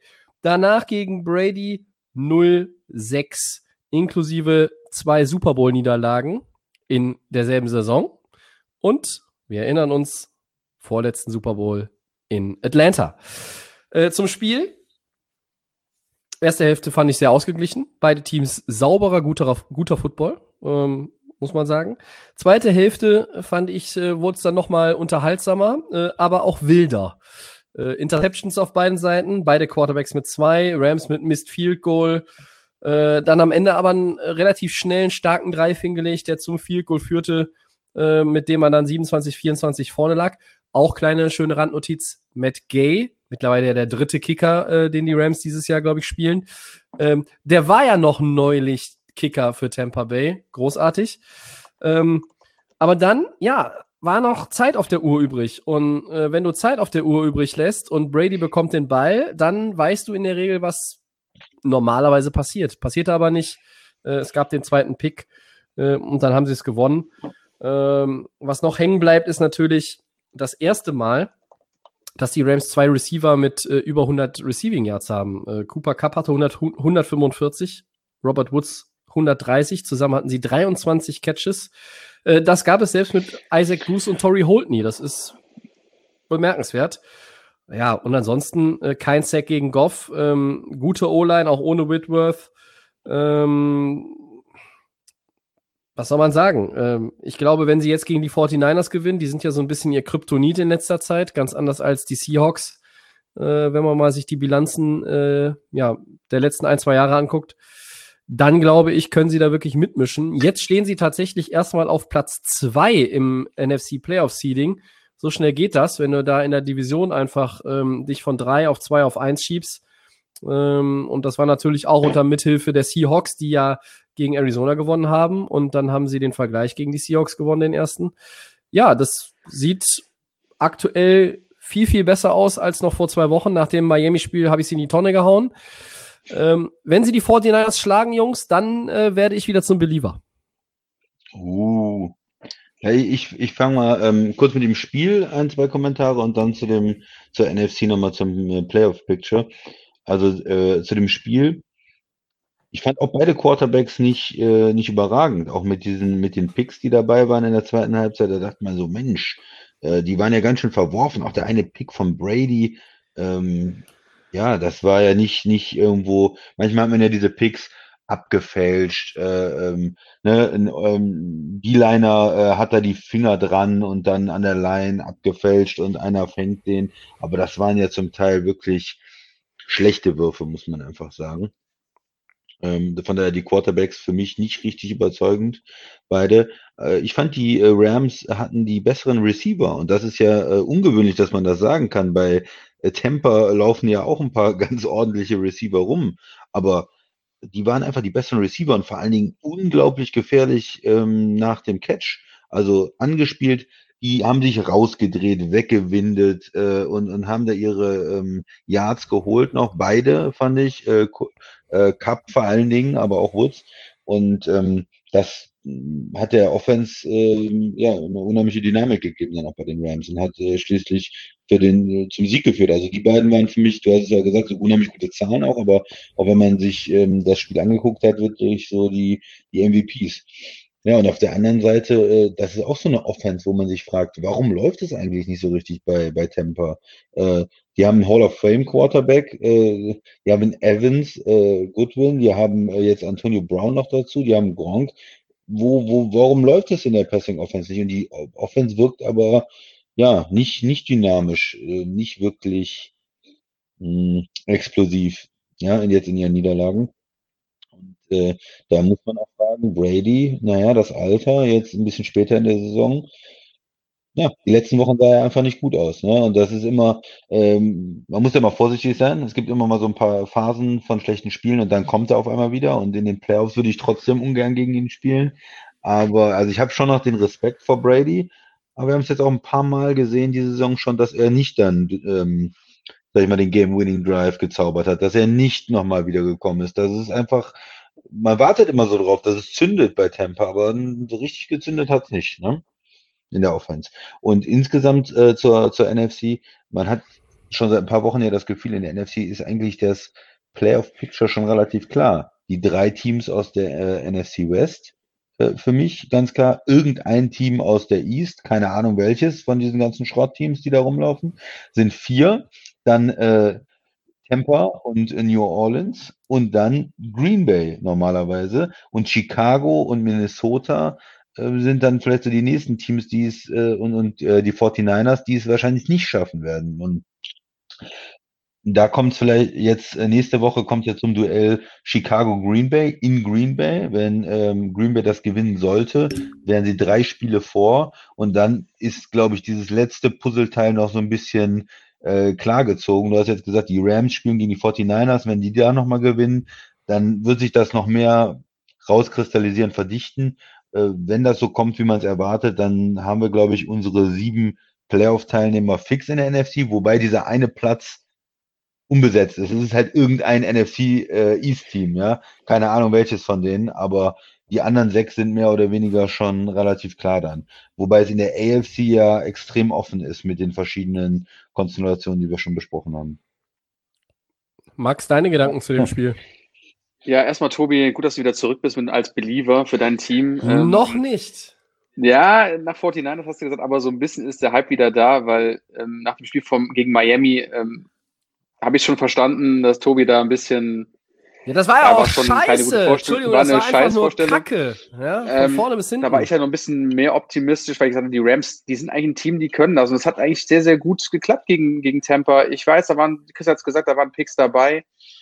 Aber ähm, gerade aber auch die Receiver, Cooper Cup ist einfach wirklich die, für mich die Nummer eins. Das, das ist mit Goff wirklich wie so ein, ja, so ein super Team. Und dann hast du da, wie gesagt, ähm, viele Yards da. äh, Chris hat es auch gesagt, die Receivers drehen sich weg, die halten die Bälle sicher und dann machst du einfach die Punkte. Ähm, deswegen sage ich, die Rams sind auf einem guten Kurs und es war ein wichtiger Sieg jetzt gegen die Buccaneers ähm, in der NFC. Du spielst jetzt gegen die 49ers, das hat der Tobi ja schon erwähnt. Ähm, das kann man gut einsacken. Dann kommen nochmal die Cardinals, äh, dann die Patriots, die Jets. Also das sind alles Spiele, die man gut gewinnen kann. Ähm, und deswegen, die Rams sind für mich ähm, ein starker Kandidat. Die Defense sowieso. Aber wenn Goff jetzt weiter so spielen kann und einfach so ein bisschen noch seine Fehler, die er macht, ähm, noch reduzieren kann, denke ich mal, ähm, sind sie wieder auf einem guten Weg und dann auch vielleicht in den Playoffs gefährlich zu sein. Also ja, also ich muss ganz ehrlich sagen, was dann, was bei Tampa dann auf der Gegenseite los ist, ah, schwierig. Ja, Christian hat es gesagt, das ist, das ist nicht so ganz, läuft nicht so ganz rund. Du bist jetzt, ich weiß gar nicht, beim Standing, glaube ich, 7-4? bist ja immer noch auf der Nummer 7-4. Ja. 7-4, genau, bis auf der 2 hinter den Saints. Ja, Aber klar, ist auch weiterhin Talent auch auf, da. auf Playoff-Kurs, ne? Also Die kommen auch rein. Die kommen auch rein. Das denke ich auch. Aber das sind halt auch so Plays von Brady, die, die kennt man nicht. Da ist, das ist man ungewohnt. Aber es ist einfach jetzt auch irgendwie, ja, es ist ein anderes Team, es ist eine andere Umgebung, es ist nicht mehr die, diese lange Dekade, die er hatte bei den Patriots. Es, er wird älter, obwohl wir ja mal sagen, das, Alter, das Alter macht ihm nichts aus. Ja, irgendwann schon. Ähm, aber irgendwann dann jetzt schon. Ne? Mhm. Und ähm, ja, also es wäre halt, wie gesagt, ein Must-Win für beide gewesen. Die Rams haben sich durchgesetzt und das, äh, denke ich mal, solide, trotz der ganzen Pick-Geschichten von beiden, auf beiden Seiten. Also die Rams sind auf jeden Fall mit favorisiert und ein ernstzunehmender Kandidat. Und diese Defense ist einfach Aaron Donald. Hast du Ja. den? Das ist einfach auch, wie gesagt, einer, der spielentscheidend ist. Und das kann, wie gesagt, nachher für die Rams auch sehr, sehr gut ausgehen. es, es sind natürlich, erst einmal muss man ja festhalten, die, die Fehler im, im Quarterback-Play, die sind nicht wegzudiskutieren, die sind immer noch da. Äh, und wenn ich mir jetzt die anderen Quarterbacks angucke, ich meine, Russell Wilson hat, glaube ich, auch mindestens die acht Interceptions oder vielleicht hat er auch jetzt neun, äh, die, die Jared Goff hat.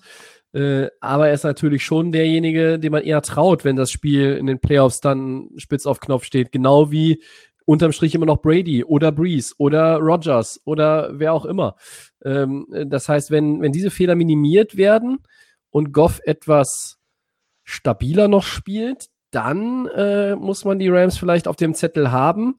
Ähm, aber noch tut er das nicht. Äh, dennoch muss ich dem Christian auch äh, nicht widersprechen, aber auch noch mal da einhaken. Äh, beide Quarterbacks haben jetzt ni- nicht da irgendwie eine Weltklasse-Performance äh, über 60 Minuten gezeigt, aber Jared Goff war der bessere Quarterback an dem Abend. Ähm, Mhm, Ja, schon. äh, auch wenn natürlich die Receiver ihren, ihren Anteil daran hatten, indem sie mit den Yards after Catch eine Menge äh, Produktion dann auch eingefahren haben. Aber insgesamt war das schon gut. Ähm, was mir bei den Rams jetzt gefällt, du hast Seattle geschlagen, du hast Tampa Bay geschlagen. Ähm, du bist auf äh, Platz 5, was die Yards angeht in der Offense. Du bist aber nur auf 17, was die Punkte anbelangt. Das heißt, du machst eigentlich aus deiner, deiner Produktion auf dem Feld noch zu wenig äh, und hast, glaube ich, 24 und ein bisschen Wechselgeld als, als Durchschnitt. Da, da kann noch ein bisschen mehr gehen. Aber wovon lebst du auch einfach? Von deiner Defense. Nach Ja. der Pause lassen die Rams im Schnitt wie viele Punkte zu? 4,6 nach der Pause. Tampa hatte sogar 10. Also, das heißt, die haben das ja schon gedoppelt äh, und konnten das Spiel am Ende nicht mehr gewinnen. Ähm, und offensiv äh, ist es nicht diese ähm, Rams Magie von 2018, wo sie die Nummer 1 waren und die beste Offense der Liga hatten. Aber es funktioniert jetzt auch so. Du hast halt, klar, du arbeitest mit der Jet Motion, du hast alle drei Running Backs, die eingebaut werden. Insgesamt ist es ein besseres Play Calling. Dieses Spiel ließ jetzt auch aufgrund der starken äh, Laufverteidigung der Buccaneers, der Christian lobt die äh, Front Seven von Tampa Bay ja nicht zu Unrecht. Ähm, war es jetzt kein Spiel, wo man wahnsinnig viel läuft. Tampa Bay ist auch nicht wahnsinnig viel gelaufen gegen die Rams. Ähm, und auf der anderen Seite, der Erfolg der Defense, der hängt nicht allein an Aaron Donald. Ja, Leonard Floyd ist eine gute Edition gewesen. Der hat einige Quarterback-Sacks sich jetzt auch schon zusammengesammelt. In dem Spiel gab es nur einen. Äh, den hat äh, Samson Ebukam gehabt. Ähm, aber es hängt nicht nur an Donald, ja, weil klar, wenn der irgendwie zwei Leute auf sich zieht oder, oder vielleicht auch mal drei, äh, dann, dann entstehen Möglichkeiten für andere. Ähm, die werden auch gut genutzt. Ähm, aber man kann es jetzt nicht immer nur sagen, oh ja, die Rams haben Aaron Donald und der macht den Unterschied. Ähm, nein, es sind noch andere Leute, die einfach dann da die Plays machen. Ähm, Darius Williams hinten äh, in der Secondary, äh, zum Beispiel auch gegen Seattle stark. Also insgesamt äh, hat sich die Defense gesteigert, die Offense im Vergleich zum letzten Jahr natürlich auch. Ähm, und ich glaube nicht, dass, dass du da hinkommen musst, wieder äh, so eine Offense zu haben wie 2018. Du musst halt nur, um wirklich mitmischen zu können mit Green Bay und den Saints und den Seahawks auf lange Sicht, die Turnover reduzieren. Und die sind noch zu viel. Ja, gut, aber Tobi muss sagen, bei, bei Aaron Donald, das ist schon, das macht schon einiges aus. Also, ja, natürlich. Ja, auch, also, auch, dass das wenn er, auch, recht, auch wenn er nicht auf dem Spieler- Statistikzettel irgendwo auftaucht. Ne? Ja, wird also, gedoppelt ja, aber- dann. Ne? ja. Ja. Ich denke trotzdem, ähm, du hast vollkommen recht, da sind auch andere Mitspieler, die ähm, da in Bad, aber das ist eine Art Führung und der ist einfach immer brandgefährlich und ich denke, das macht auch die anderen umso besser. Hat das entsprechende Trikot ja auch an. Ähm, das ist einfach der, der, die Nummer eins bei euch und das ist ganz, ganz wichtig, dass die Rams den haben. Und du hast auch vollkommen recht, ich finde Goff, ähm, das sieht alles viel, viel besser aus. Und wenn er das noch ein bisschen minimieren kann mit den Picks, dann, dann sind sie auf einem guten Weg. Und ähm, ich finde, das ist jetzt die letzte, seit dem Miami-Spiel deutlich besser geworden.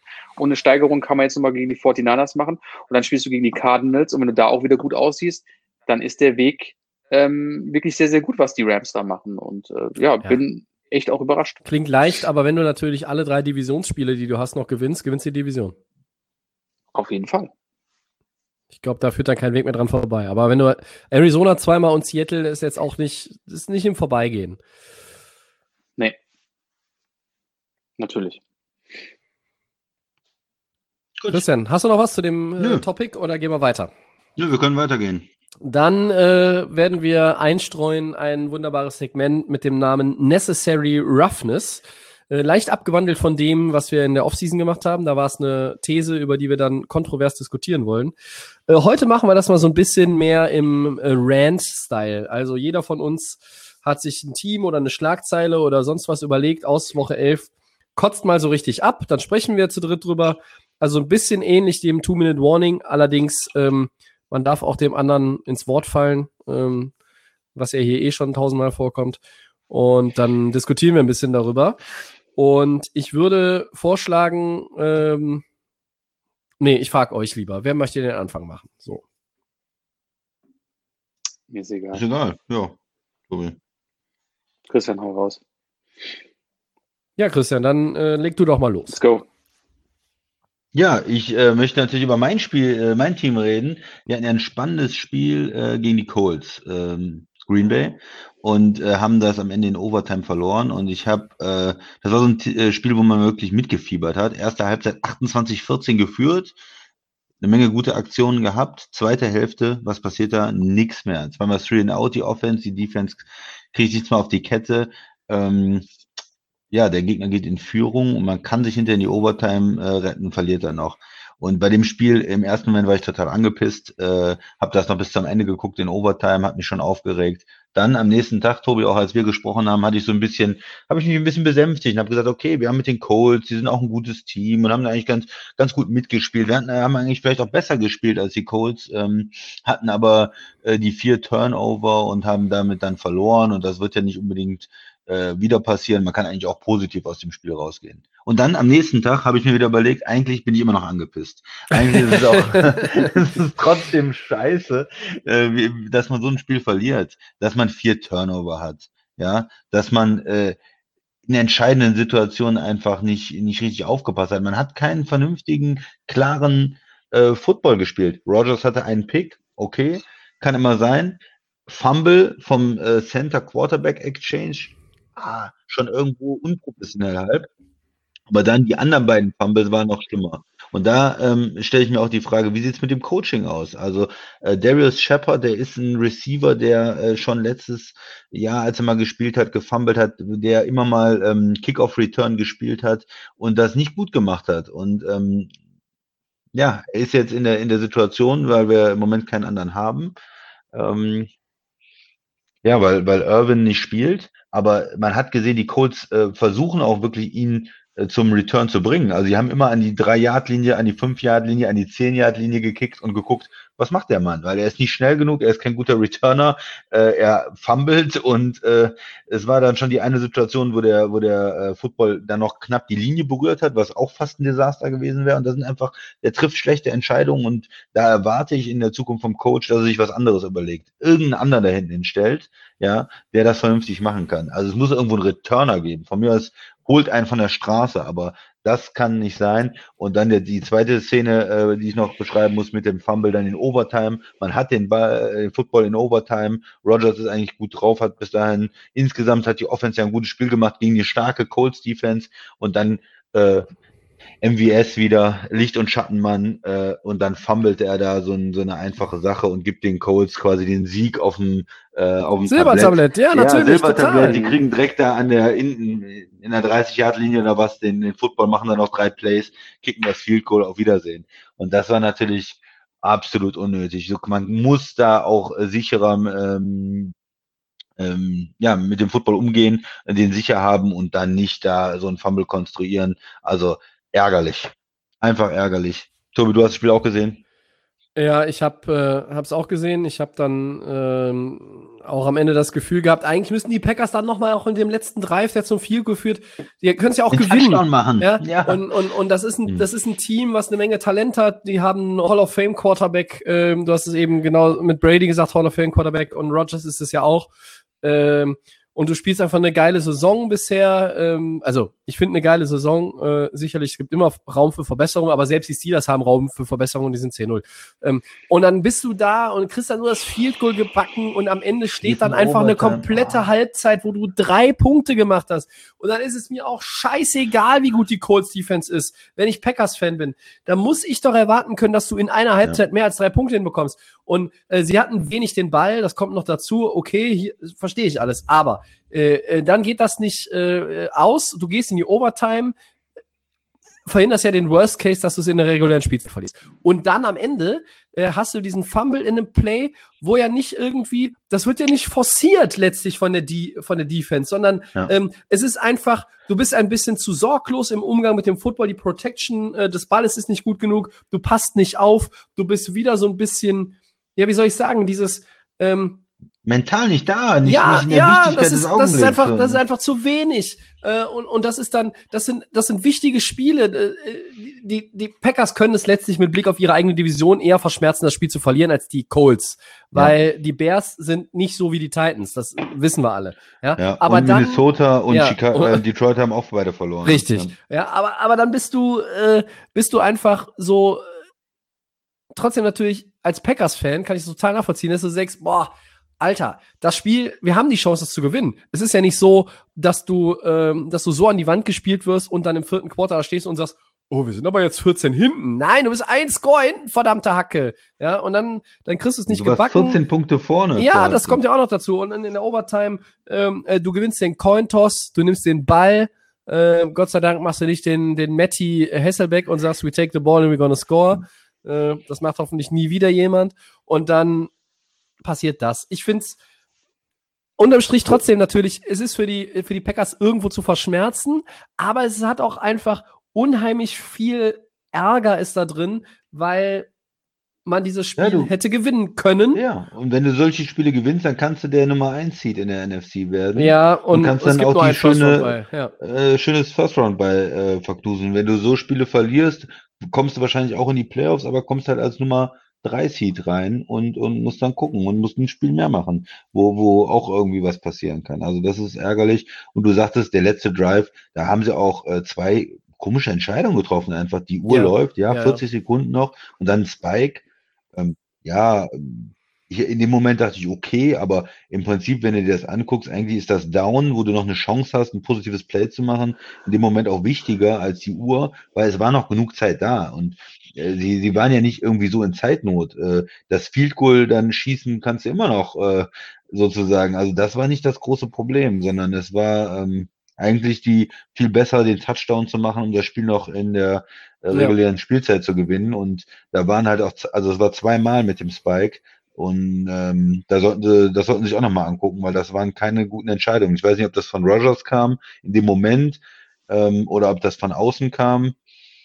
Aber das war äh, suboptimal. Da, damit haben sie das Spiel nicht verloren. Das waren nicht ganz krasse Fehlentscheidungen, aber zwei Sachen, die, die, Die man hätte anders machen können. Die man hätte anders machen müssen, ja. Ja. Ähm, Max, was, was hast du denn zu der ganzen Nummer? Ähm, ja, ihr habt ja schon gesagt, also stark angefangen, dann ähm, im zweiten Viertel machst du dann wirklich äh, Touchdown und Touchdown, du domin ja, dominieren nicht, aber du bist halt einfach stark, ne? richtig Gas gegeben. Genau. Und ich sag, ihr habt vollkommen recht. Also du hast ja 40 Sekunden noch auf der Uhr, ähm, dann gehst du fürs Field Goal. Ich habe ja, das, das ist eigentlich nicht so, nicht so Green Bay, finde ich. Ne? Also da ist eigentlich mit dem Quarterback und den Möglichkeiten, die sie auch haben, hätte ich auch, wäre ich auch vielleicht nochmal all in gegangen und hätte dieses Spiel einfach für mich entschieden mit dem Risiko.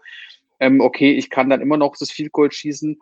Ähm, ich muss ganz ehrlich sagen, das ist, äh, ich, da, da stellt man sich dann die Frage und da vollkommen recht, dass der Christian sich da aufregt, wo ist dann der Drive in, in der zweiten Hälfte? Ne? Und das ist hat dann die Colts halt eiskalt ausgenutzt. Ähm, ich habe dann nur gesehen, dass Lafleur sich auch dann für, weil das Scantling auch noch eingesetzt hat, er vertraut ihm jetzt noch mehr, habe ich jetzt irgendwo gelesen, ähm, als, als Receiver, das, der fühlt sich schlecht etc. Ähm, Wir brauchen kann- ihn auch, ne? Es wir braucht haben- ihn, ne? Also es ist ja, das ist genau, das, ist das Receiver. was, was er was er fehlt bei den, bei den Packers auf der, auf der anderen Seite zu Adams. Ähm, und da ist ja immer so ein, äh, Die müssen so diesen jungen Mann einfach aufbauen, um, äh, um diese Genau. Option zu haben. Er hat den Speed unheimlich und er ist der Big Play Receiver bei den Packers, der tief ähm, mit dem Speed auch die, die Bälle holt. Er hat ja auch ein, ein ordentliches Spiel, er hat ja auch ein gut, gute Catch, äh, Catches gehabt, eine Pass Interference gezogen, alles. Aber boah, trotzdem, ne, solche Sachen, manchmal hat er diese Drops und, und manchmal so ein Fumble. Ist schwer. Es ist wirklich bei ihm Licht und Schatten direkt hintereinander, ne? Aber sie müssen ihn aufbauen, denke, ne? Und Ja, ja, genau. Also der Sprung ist, glaube ich, auf jeden Fall erkennbar bei ihm. Also ich glaube, der hat das Potenzial. Es ist also auch wirklich sehr, sehr wichtig, dass er vom Lafleur den, den Support bekommt und sagt immer zu, ähm, scheiße gelaufen. Ähm, die Packers können das verkraften. Ähm, als Fan würde ich sagen, äh, Kacke, weil ich will jeden Sieg mitnehmen. Ich will, äh, wie du gesagt hast, Christian, ich will die, den Nummer 1 Seed. Ich will in die Bye Week gehen. Ähm, äh, nachher hapert es dann vielleicht an solchen Spielen. Ähm, aber äh, das ist doof gelaufen. Ähm, jetzt heißt es, wie gesagt, ähm, das Spiel vergessen, rausgehen und dann vielleicht ist dann, äh, weil es gerne dann nächste Woche dann äh, der, Der der, der, ne? Richtige Ja. und der dann, der vielleicht dann diesmal den, den Touchdown fängt. Ne? Also ist, äh, ja, ist verständlich. Das, äh, da kann man sich schon mal echt aufregen als Fan. Ja. Okay, was, was habt ihr denn? Necessary Roughness. Wer will weitermachen? Soll ich, Max? Tobi, oder- Ja, hau mal raus, Max. So, ja. Ja, ich muss natürlich über mein Miami-Team reden. Ne? Es ist natürlich äh, ein, ein Durcheinander gewesen. Ähm, also erstmal bin ich äh, natürlich, äh, war das späte Spiel um 22 Uhr. Ich war natürlich ähm, sehr gehypt. Ähm, ja, Tobi macht schon. Ähm, ich bin eigentlich davon ausgegangen, dass wir der Favorit sind bei diesem Spiel. Ähm, die, die Broncos, ähm, da habe ich mir eigentlich nur ein bisschen über die Sorgen um die Defense gemacht. Also ich denke, die Defense von den Broncos ist natürlich nicht schlecht. Das haben wir jetzt dann auch jetzt auch am Wochenende dann auch zu spüren bekommen. Ähm, Miami ist überhaupt nicht ins Spiel gekommen. Tua sah aus. Ähm, Er sah Ja, aus wie ein Rookie. Spiel, er er- sah aus wie ein Rookie. Genau, Er ist ein er Rookie. ein Rookie. Er darf ja auch aussehen wie ein Rookie. er ist sechsmal gesackt worden. Ähm, Die, die Offensive Line war wie letztes Jahr. Ähm, absoluter, wie der Tobi gerne sagt, Schweizer Käse. Ähm, die Defense sah nicht gut aus. Ähm, Luck konnte Spielplays machen, wo ich gesagt habe, das, das kann jetzt nicht wahr sein. Und dann kommt der Krache im letzten Viertel und dann sagt Brian Flores, so Tua, jetzt bleibst du mal sitzen. Und dann wollen sie allen Ernstes, also ich bin ja ein großer Fan von meinem Man, Mr. Fitzmagic. Und da wollten sie angeblich, glaube ich, mit dem Beard das große Wunder noch erwirken. Ich weiß es nicht, es war ja noch möglich. Also man hätte ja noch mit dem Touchdown ausgleichen Da können. ging es doch direkt ab. Da kam doch das Passing Game. Da ging's, genau, und dann, dann ging auf einmal was. Dann habe ich gedacht, okay, jetzt kommt der Magic Move und dann kam Pick Magic wieder zum Start. Und dann ist es ja in der Endzone so passiert, dass äh, ja, der Pick dann kam von den Broncos und das Spiel war vorbei. Ähm, ich war als, als Fan extremst verwirrt. Warum nimmst du Tua runter? Erstens weißt du, äh, gut, er wurde sechsmal gesackt. Wahrscheinlich hatte Flores erstmal, war meine Prognose, hatte Schiss, dass irgendwie von der Verletzung sich irgendwie ähm, da irgendwas wieder bemerkbar macht. Ähm, dann war das Thema, ähm, ja, du hast einfach scheiße gespielt, äh, ist oft auch irgendwie bei ESPN gesagt worden. Jetzt setzt dich einfach mal auf die Bank und dann lassen wir es mal Fitzmagic machen. Aber ich muss ganz ehrlich sagen, du hast äh, Tour den Starterposition gegeben. Und das gehört zum Football dazu. Ähm, du machst Scheißspiele.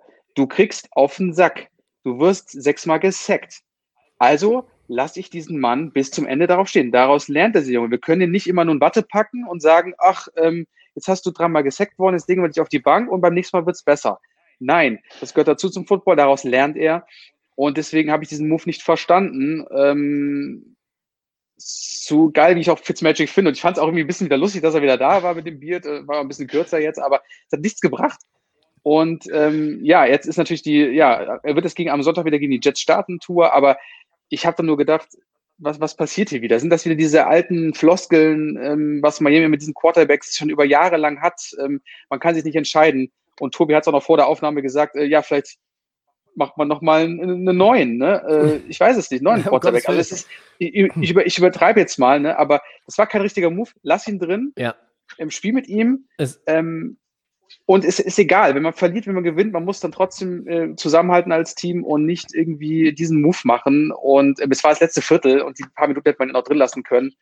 Und ähm, ja, also ich fand's Ganz komischer Move. Wie habt ihr ja, das gesehen? Ich fand es auch eine ganz komischen, ganz komische Aktion. Also hinterher haben alle das Richtige gesagt. Also auch äh, Tour hat gesagt, er lernt davon, kein Problem. Und Fitzmagic hat gesagt, es ja, ist Tours Team und ich bin jetzt nochmal reingekommen, aber so, und ja. also die, die nehmen das, die Spieler zum Glück auch professionell auf und sagen das Richtige, aber ich verstehe den Move auch irgendwo nicht, weil es geht ja auch um Psychologie, man darf das ja nicht vergessen bei Quarterbacks, äh, das sind die Leader.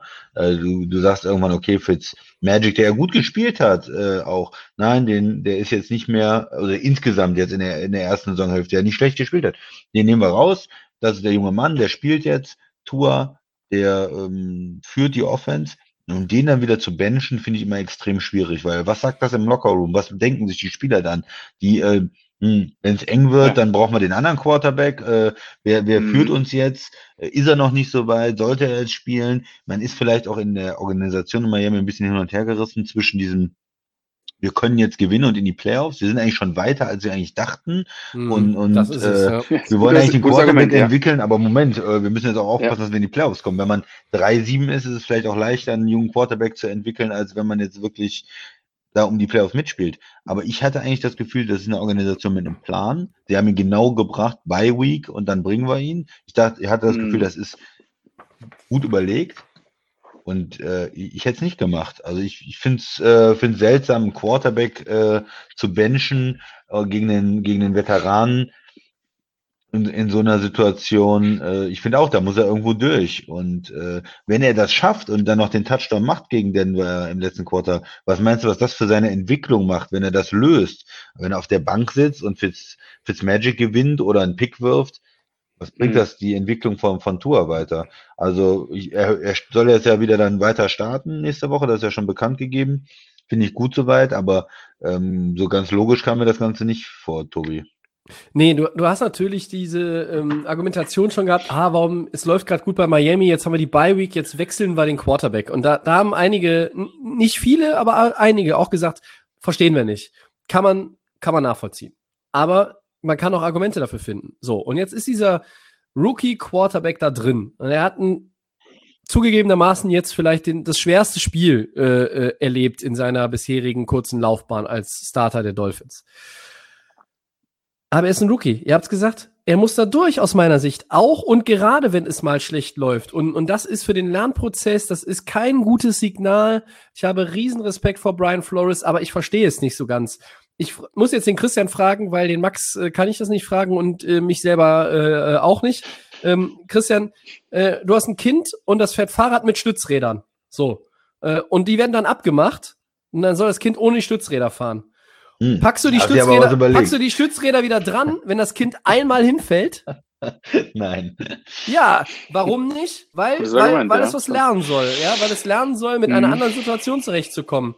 Ähm, das habe ich jetzt ehrlich gesagt auch von amerikanischen Kollegen entliehen, dieses Bild, aber ich fand es so passend, dass ich es gerne heute hier noch unterbringen wollte. Ähm, ja, ein bisschen Autofahrt, äh, da kann man nach so einem Football-Wochenende dann äh, auch frische Podcasts hören. Ähm, da habe auch ich mal Zeit dafür. Äh, also das ist so ein, so ein Ding, ich, ich konnte es am Ende einfach auch nicht verstehen und habe mich dann äh, am Kopf gekratzt und, und, und gesagt, Brian Flores ist ein schlauer Typ, der macht gute Sachen, der hat genau einen Plan, äh, was er mit den Dolphins fort. Und jetzt kommt diese Aktion.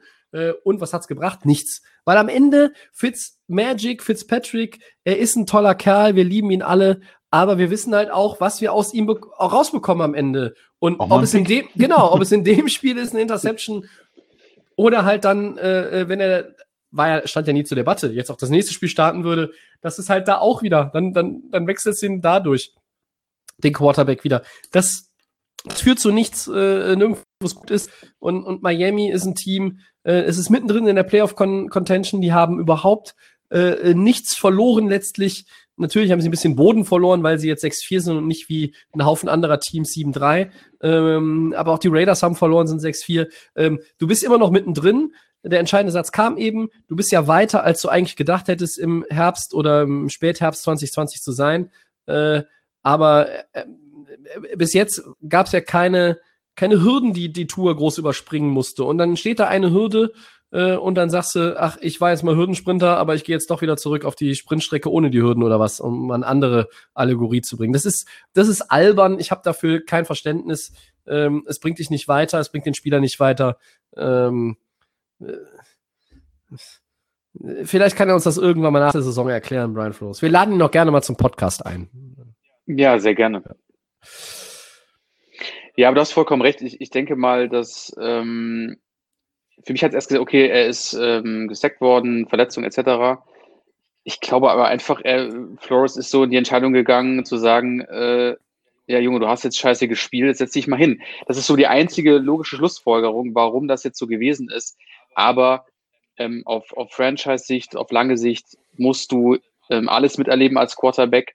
Und Christian hat es auch gesagt, du kannst nicht die ganze Zeit dem, dem Lockerroom sagen, jetzt ist es Tour, jetzt ist es Fitzmagic du wirst als Spieler wirst du da auf was kannst du dich dann verlassen ne? und ja. diese Angst glaube ich aber auch die, die in dieser Verletzung noch äh, steckt die ist da ähm, bei Miami du bist ein Risiko eingegangen du kannst ja froh sein dass er jetzt doch so gute Spiele gemacht hat ich übertreibe jetzt mal da waren jetzt das sah sehr sehr gut aus ähm, ich hätte gerne den Sieg gesehen, weil es einfach wichtig ist, dass du den Anschluss gegen Buffalo nicht, äh, gegenüber von Buffalo nicht verlierst. Jetzt hast du Gott sei Dank mal die Jets, das solltest du jetzt hoffentlich auch, denke ich mal, gewinnen. Nicht, dass das auch noch so irgendwie so ein der erste Sieg der, der Jets wird. Ja, ich, ich hoffe es nicht am Wochenende, aber äh, ja, ein, ein komplettes Durcheinander, was ein Riesenwirbel jetzt auf und jetzt, ja, aber wenn Fitzmagic den Taschen noch gemacht hätte, ich will gar nicht wissen, was da ja, gewesen wäre. Da hast du natürlich recht. Da wäre noch mal ein bisschen. Genau, wäre Fitzmagic nächste Woche mehr Hype der Starter gewesen. Ja, ja, wahrscheinlich auch nicht, aber, aber ähm, weil mit ihm kannst du, also es klingt jetzt so ein bisschen blöd, mit ihm kannst du es machen, aber ähm, er, er versteht das ja. Ja. Ne? Ähm, das ist ja vielleicht auch noch die äh, komfortable Situation, in der Miami dann ist, aber gut. Ja. Tobi. Tobi ja, ja, ja ich mach's kurz, äh, sonst kommen wir hier gar nicht zum Ende heute. Ich habe den Stift schon hinter mein Ohr geklemmt, dann weiß man, um wen es geht oder beziehungsweise ja, welches Team. Detroit. Ja, ich rante jetzt mal ein bisschen gegen die Lions. Die Lions, die haben es tatsächlich fertig gebracht gegen die Panthers. Null Punkte zu fabrizieren. Null. Die verlieren zu null gegen ein Team, das mit PJ Walker als Quarterback spielt. Ja, der war in der XFL äh, auf MVP-Kurs. Ganz großer Mann. Auf MVP-Kurs. Aber da spielt der Bridgewater nicht. Da spielt der McCaffrey nicht. Ähm, dann spielt dein eigener Quarterback, auch wenn er angeschlagen ist und ein Problem mit dem Finger hat. Aber dieser Matthew Stafford, äh, der hat ja schon mit einem halb kollabierten Lungenflügel gefühlt ein, ein Comeback geschafft und, und, und gespielt. Wir erinnern uns an dieses eine Spiel, Christian und ich, äh, wir haben nicht viele positive Erinnerungen an die Lions der letzten zehn Jahre, aber ich weiß nicht mal, was das für ein Spiel war, wann das war. Da kam er aufs Feld zurück, konnte kaum laufen und hat sein Team noch zum Game-Winning Touchdown, Touchdown geführt. Ja. Unfassbar. Und jetzt machen die null Punkte, ja, gegen ein, ein Team, ähm, was, was so dezimiert ist, was auch keine gute Defense hat. Ähm, Okay, der Andre Swift ist dann auch noch ausgefallen und ja, Kenny Golladay hat nicht gespielt, aber trotzdem, äh, also ich habe da den klar besseren Quarterback. Ich habe null Punkte am Ende auf dem Konto. Da habe ich überhaupt gar kein Verständnis für. Da habe ich eher Verständnis dafür, wenn Brian Flores sechsmal innerhalb des Spiels den Quarterback wechseln würde. Ja, äh, das kann einfach nicht wahr sein. Und meine Frage ist, wann fliegt denn dieser Matt Patricia, Patricia, so heißt er, Entschuldigung, wann fliegt er denn endlich? Ja, wenn es Ja, nach mir ginge, äh, schon Ahnung. vor fünf Wochen oder so. Ich hatte ihn ja als First Coach feiert und er ist immer noch äh, da. Ich finde, er hat einiges gemacht, um äh, gefeuert zu werden und sie müssen ihn am Ende der Saison, wenn es wieder eine Saison ist, wenn sie letzter werden in der in der NFC North, nicht in die Playoffs kommen, dann müssen sie ihn doch endlich rausschmeißen, oder? Ja, aber die werden wahrscheinlich 6-10 gehen. Vielleicht gehen die sogar 7-9. Die sind 4-6. Wie kann denn dieses Team überhaupt vier Spiele gewonnen haben bisher? 0 zu 20 gegen Carolina. Ja, es war ein Desaster. Ja, es ist natürlich ärgerlich, wenn du überlegst, wo Patricia eigentlich herkommt. Ja, er Ja, war der das- wunderbare ne? Defensive Coordinator, der äh, die Punkte gegen äh, Philly kassiert hat und gegen äh, Nick Foles, ne? Äh, Im Super Bowl. Ja, äh, Gut, ja, natürlich. Das, das waren, glaube ich, 500 Yards, äh, die die abgegeben haben. Äh, und danach, als er weg war, äh, ist die New England Defense äh, signifikant besser geworden. Also ich äh, glaube einfach, er ist absolut äh, falsch bewertet und leider kein guter Coach. Scheint ein sympathischer Typ zu sein, so wie ich ihn sehe, mit dem Bleistift und dem Ohr, aber Ja, denke ich auch. als Coach hat er mich bis jetzt nicht überzeugt. Und äh, nach drei Jahren in Detroit, das ist glaube ich, ne, dritte Jahr, Tobi, äh, Ja. Zweite, dritte, ja. mhm. ähm, sollte dann mal zu Ende gehen. Finde ich gut, Tobi. Ja, 0,20 ist nichts und er sollte gefeuert werden. Ja, das ist, das ist einfach, ist einfach schwach. So, äh, das war Necessary schön. Roughness für heute. Wir gehen mal schnell weiter Richtung Woche 12. Ähm, über die Titans haben wir schon relativ viel geredet heute, deshalb äh, über die Colts haben wir auch schon geredet, aber wir wollen uns trotzdem noch mal kurz auf die Colts fokussieren. Äh, die 7-3 Colts erwarten die 7-3 Titans. Das ist das Rematch aus Woche 10. Wir erinnern uns, Indy hat es gewonnen. Max, ist Indy durch den Erfolg über die Packers jetzt in deinem persönlichen Power Ranking nach oben gesprungen? Traust du den Colts auch den zweiten Sieg über die Titans und Derrick Henry zu oder eher nicht? Ja, ähm, die sind für mich schon nach oben gerutscht. Jetzt der, der, der Sieg ist, glaube ich, sehr, sehr wichtig gewesen. Jetzt kommen natürlich die Titans, die ähm, haben wir ja schon öfters mal gesagt, ähm, heute im, im Laufe des Podcasts ähm, haben wir schon über den Mann geredet mit dem Zopf. Ist natürlich brandgefährlich. Ähm, aber Tannehill sieht ja auch relativ gut aus mit seinen Receivern, äh, auch Tight Ends. Also die Colts können mit dieser starken Defense, die sie ja haben, müssen sie auf jeden Fall versuchen, äh, am Wochenende da ähm, Henry auf jeden Fall aus dem Spiel zu holen, weil dann gewinnst du schon einiges. Wenn du das schaffen kannst, äh, wenn der Tannehill vielleicht wieder so seine Phasen hat, wo er dann nicht so gut aussieht, ähm, stehen die Chancen nicht schlecht bei den Colts. Trotzdem muss natürlich auf der Seite der Offense natürlich der Colts natürlich auch ähm, gut funktionieren. Das kann man, aber die Titans Defense haben wir auch letzte Woche gesagt, die ist ähm, nicht so stark wie jetzt, also fand ich auch ich jetzt persönlich wie jetzt im letzten Jahr. Ähm, also da ist die schon deutlich anfälliger. Und ähm, also das Rezept ist da. Nimmst du, Ty- nimmst du schon wirklich Henry aus dem Spiel, ist schon echt viel geholfen. Die Defense macht mir den Eindruck, als könnten sie das. Und ähm, wenn Tannehill jetzt ähm, auch ins Struggeln kommt, kann die Colts dieses Spiel auch gewinnen. Und ähm, dann sind sie 8-3. Ähm, das ist schon sehr, sehr wichtig, auch in der AFC, um ähm, ja, gerade auch im, im Contender in der NL ist ein AFC äh, Super Battle quasi. Es geht ja hier wirklich um, um jeden Sieg, um in den, Play in den Playoffs die besseren Plätze zu haben. Also so, nimmst du Henry aus dem Spiel, ähm, kannst du Tanner ins, Stru- ins Struggeln bringen. Sind die Colts für mich auf jeden Fall ein Kandidat, das Spiel zu gewinnen. Ja, was sagt ihr? Ich glaube, wenn ich auf die Frage gucke, äh, sind die im äh, persönlichen Power Ranking nach oben gegangen. Ähm, ja, die sind, die haben natürlich ein gutes Spiel gemacht und ähm, haben sich da auch ein bisschen hochgearbeitet, aber es sind für mich immer noch zwei Teams auf Augenhöhe. Ne? Die sind 7-3 beide, die kämpfen da um die Division und mich würde äh, nichts überraschen in dem Spiel eigentlich. Also mich würde nicht überraschen, wenn die Titans richtig sauer über die Niederlage, das war auch so ein komisches Donnerstagsspiel, ähm, hingehen und es schaffen, die, die Colts zu besiegen. Die sahen ja auch nicht unschlagbar aus äh, gegen, ähm, gegen Green Bay. Äh, da da können, können, können natürlich äh, Tennessee auch Erfolg haben und das Spiel gewinnen. Auf der anderen Seite äh, würde mich auch nicht wundern, wenn die Colts Defense es schafft, äh, Henry rauszunehmen und äh, sich da wieder ähm, ja in der Offense solide mit dem Running Game, mit Philip Rivers, der nicht so viel Fehler macht, ne, ähm, zu einem zu einem Sieg zu arbeiten, sag ich mal. Also ich ähm, sehe die relativ auf Augenhöhe, die beiden Teams. Und ja, ich könnte mir dieses Spiel irgendwie auch jede, jede Woche oder jede zwei Wochen angucken. Also es sind immer, das sind ähm, ähm, Teams, die über 500 sind, klar, die sind äh, 7-3, die haben beide gute äh, Spieler, gute Mannschaftsteile und Tennessee gegen Indy oder, oder Baltimore gegen Pittsburgh, äh, ja, gerne. Nächste Woche wieder und in zwei Wochen wieder. Also Ja, äh, ich ich freue so. mich irgendwie, ich freue mich irgendwie auf das Spiel. Bin einfach gespannt, wie es ausgeht. Habe jetzt keinen glasklaren Favoriten, ähm, sondern freue mich darauf. Ich würde ein bisschen mehr, ich bin in dieser Saison oder seit letzter Saison ein bisschen mehr Titans-Fan auch geworden, ganz ehrlich, von, äh, von diesen explosiven Playmakern, von Derrick Henry. Ähm, gibt mir ein bisschen mehr als jetzt die Colts, die ja methodisch kommen mit Philip Rivers, mit einem Run-Game, äh, die auch sehr von ihrer Defense leben dieses Jahr. Also so ein bisschen Sympathie oder Style-Punkte kriegen für mich da die Titans. Ähm, und, und wenn das Endergebnis ist, ein Spiel, was in Overtime ge geht nochmal und dann kommt der Derrick Henry Run für 45 Yards. Wissen wir, wie es Gerne. ausgeht. Ja. Gerne, da hätte ich, hätte ich Spaß dran, ja. Also mh, das ist so äh, Spiel auf Augenhöhe und wie gesagt auch die, die Mannschaft, die da verliert, die Mannschaft, die gewinnt, ist natürlich dann erstmal in der gewinnt wahrscheinlich die South, aber die das Team, das verliert, sehe ich auch auf irgendwo auf Playoff-Kurs, dass sie sich da in diesem engen AFC-Battle äh, trotzdem ähm, durchsetzt, auch gegen Mannschaften wie vielleicht Miami oder Baltimore. Tobi. Wenn die Colts gewinnen, machen sie einen Riesenschritt, weil dann haben sie den direkten Vergleich. Dann haben wir so ein bisschen Ja. diese Saints-Buccaneers-Situation auch Ja. im Süden der AFC. Ähm, schlechte Nachrichten gibt's von DeForest Buckner, der ist auf der Covid-19-Liste gelandet vor einer halben Stunde. Ähm, der fehlt und den wollte ich eigentlich heute auch nochmal loben, Ja. weil der ist sein Geld wert, muss man sagen. Ne? Also Ja. diese ganze Defense, ähm, der DeForest Buckner, dann Darius Leonard ist einfach nur gut. Äh, also ich kann ihn gar nicht anders beschreiben als einfach nur gut.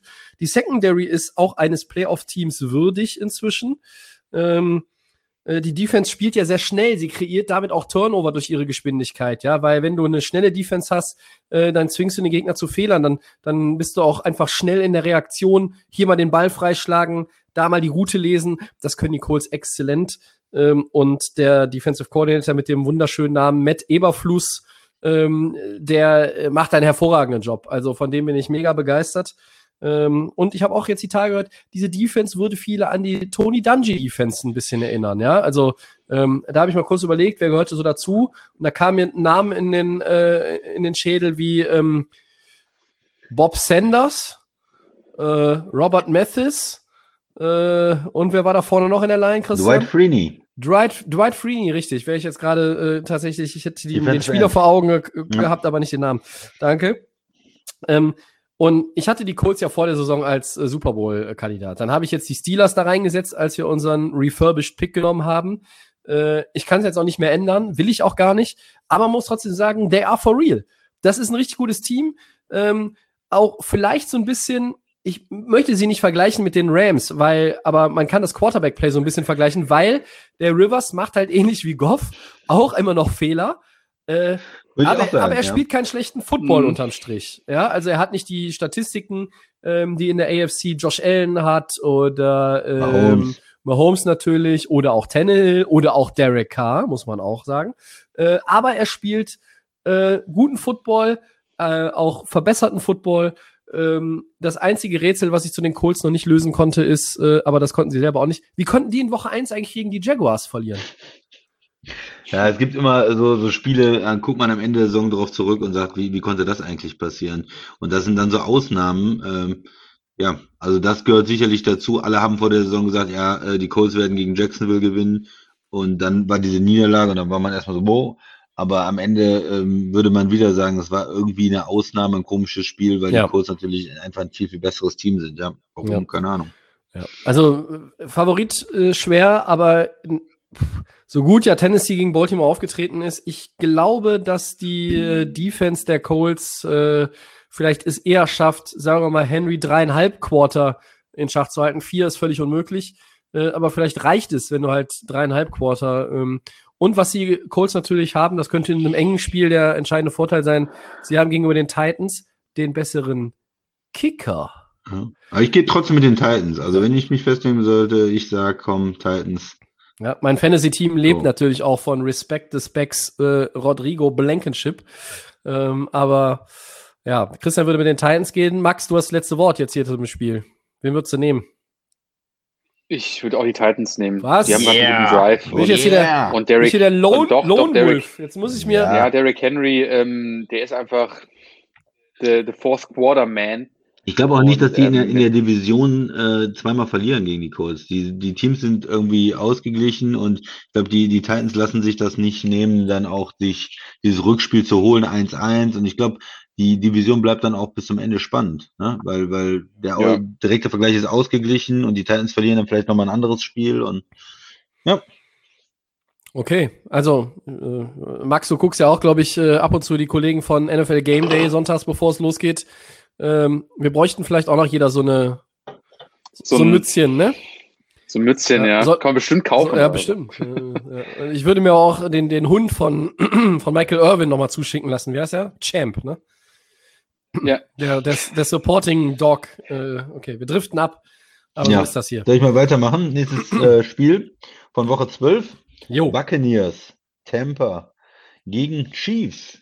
Ne, die sind 9-1. Hat Tampa eurer Meinung nach eine Chance auf den Divisionssieg in der NFC South gegenüber den Saints und können Brady und Co. gegen Kansas City was ausrichten? Können sie das Spiel gewinnen, Tobi? Äh, nein und nein. Ich glaube, du bist, also du bist ja nur anderthalb Spiele hinter den Saints, aber wir haben es besprochen, die Saints machen einen sehr, sehr stabilen Eindruck. Sie werden auch die Zeit mit, ähm, mit ohne Drew Brees äh, gut überbrücken können, äh, eben weil sie ja sogar zwei Optionen haben. Da muss man sie ja beneiden, denn du kannst mit Taysom Hill spielen. Ich äh, gebe euch aber auch recht, du kannst es auch mit Winston äh, anpacken. Die Saints haben, ähm, wen haben die in der Woche? Ich weiß jetzt gerade nicht, aber ich weiß, dass sie in Woche 13 auf jeden Fall schon wieder Atlanta spielen. Ähm, und dann ist es ja auch irgendwie so, dass man denkt, ähm, wo verlieren die noch viel? Ne? Die haben sieben in Folge gewonnen und äh, sehen richtig gut aus. Guck jetzt mal gerade nach. Äh, die spielen diese Woche gegen Denver, New Orleans. Also Denver, dann wieder Atlanta. Ich glaube, für, New- für Tampa Bay wird das nichts mehr mit dem, mit dem Sieg in der South, eben weil du halt beide Spiele auch gegen die Saints verloren hast. Und ich glaube auch nach den Performances der letzten Wochen äh, nicht daran, dass sie Mahomes und die Chiefs schlagen. Ähm, warum nicht? Letztlich muss man es eigentlich zutrauen, weil äh, Bruce Arians, Tom Brady und die ganze Star Power, die sie haben, da ist das Zeug vorhanden, um das hinzubekommen. Aber ich glaube, nein, Kansas City ist äh, äh, too much für, für Tampa Bay und deshalb ähm, werden die Chiefs sich dieses Ding holen. Max? Ja, ähm, ich glaube, wo die, äh, die Buccaneers angreifen könnten, ist einfach die Chiefs Defense. Ähm, Ja. Das sollten sie aber relativ ähm, schnell dann über die Bühne bringen. Dann sehe ich aber nur wieder das Szenario kommen.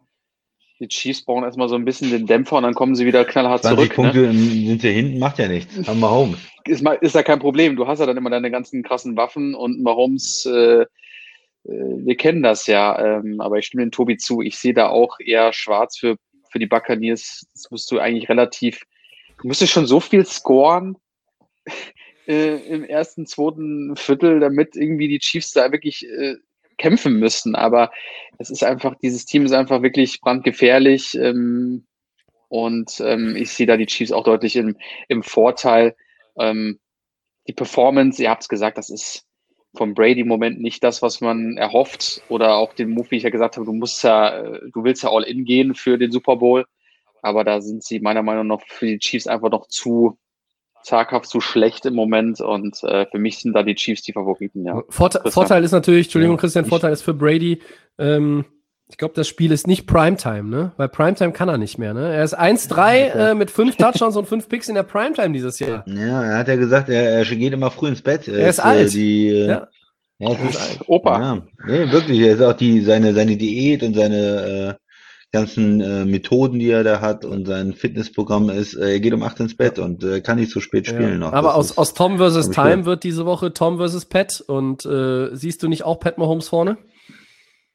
Ja, klar ist er der bessere Quarterback im Moment, aber ich mache mal eine, jetzt eine Ansage. Ich glaube, diese Woche wird äh, die Situation sein, dass die Temper Offense zum Leben erweckt.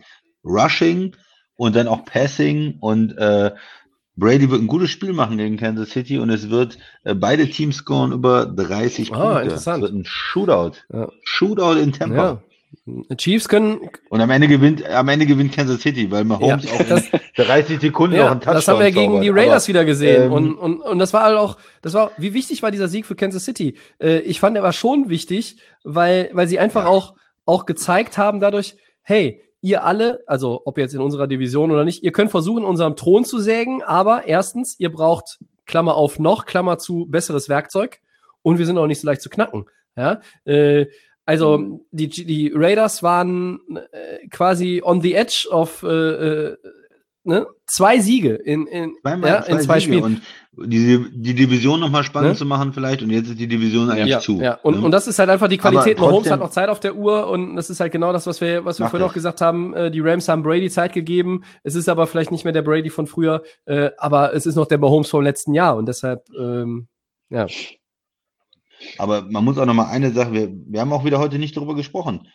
Ähm, die, die Raiders, ja, die sind in der AFC ein Ja, unterschätztes kommen wir ja gleich noch Team. zu. Die laufen die, die ganze Zeit unterm Radar, äh, weil, weil das jetzt gerade um das Kansas City-Spiel Mhm. auch ging. Ne? Da haben sie sich wieder gut verkauft. Sie haben ein gutes Spiel Total, gemacht ja. gegen Kansas City. Die haben zweimal ähm, gegen die gut gespielt, ein Spiel gewonnen, ein Spiel jetzt knapp verloren. Also nicht schlafen. Ne? Die Raiders wollen wirklich in die Playoffs, die spielen guten Football im Ja. Moment. Wir könnten direkt äh, quasi zu den Raiders überleiten, Überleiten, oder? ja, also, komm, ähm, äh, Max, wie Ja. siehst du das denn? Ähm, 6-4-Team, das in Woche 11 verloren hat. Einmal die Cardinals, die haben ja gegen Seattle verloren, spielen jetzt bei den Patriots. Und dann die gerade vom Christian angesprochenen Raiders, die haben gegen Kansas City verloren und spielen jetzt in Atlanta. Ähm, wem traust du jetzt eher den Sieg zu in Woche 12 und dann auch mit Blick auf Ende Dezember, Anfang Januar den Einzug in die Playoffs? Oh, das ist äh, gerade die beiden Teams, die sind ja wirklich so, also bei den Cardinals ähm, mit dem Move Hopkins, das ist alles, sieht sehr, sehr gut aus. Die Raiders, das Überraschungsteam überhaupt äh, in dieser Saison.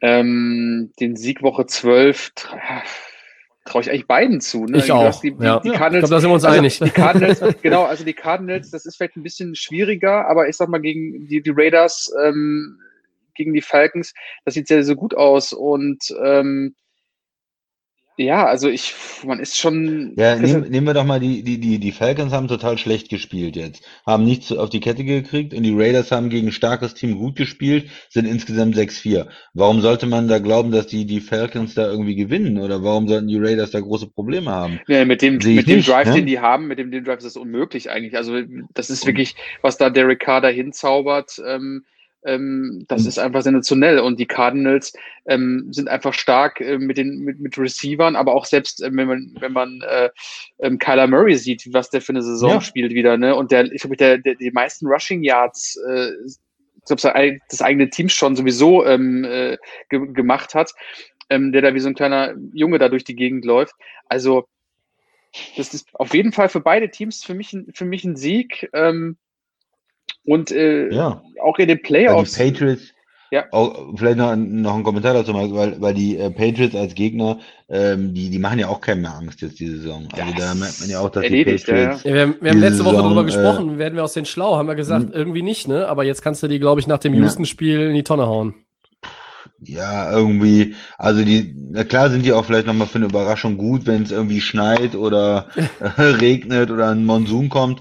Und, und die haben immer noch einen guten Coach, also ich würde die jetzt doch irgendwo noch stärker als Atlanta einschätzen zum Ja, Beispiel, sicher. aber normalerweise müsste Arizona das Spiel gewinnen. Und wenn sie in der NFC in die Playoffs kommen wollen oder wenn sie mit dem Divisionssieg in der West noch was zu tun haben wollen, man kann gegen Seattle verlieren, aber da muss man eine Reaktion und dann auch gegen die Patriots, die ein, dieses Jahr ein mittelmäßiges, wenn wir mal freundlich sind, AFC-Team sind, ähm, muss man auch klar gewinnen dann. Also für mich beide Mannschaften äh, gewinnen und die Raiders, ähm, wie ich eben ausgeführt habe, mit einer Niederlage, die aber so ein moralischer Sieg ist fast, oder Tobi? Ja, ähm, die haben einfach ein, ein tolles Spiel abgeliefert wieder. Ne? Ähm, Derek hat gut gespielt, ähm, Nelson Aguilar hat wirklich auch Plays gemacht als Receiver, Josh Jacobs mit seinem physisch äh, starken Running-Game, das ist äh, alles schön und gut. Am Ende war es nicht genug, weil du gegen Patrick Mahomes gespielt hast. Ich glaube, gegen die meisten Ja. anderen Quarterbacks und Teams hättest du das Spiel gewonnen, hättest es auch verdient gewonnen.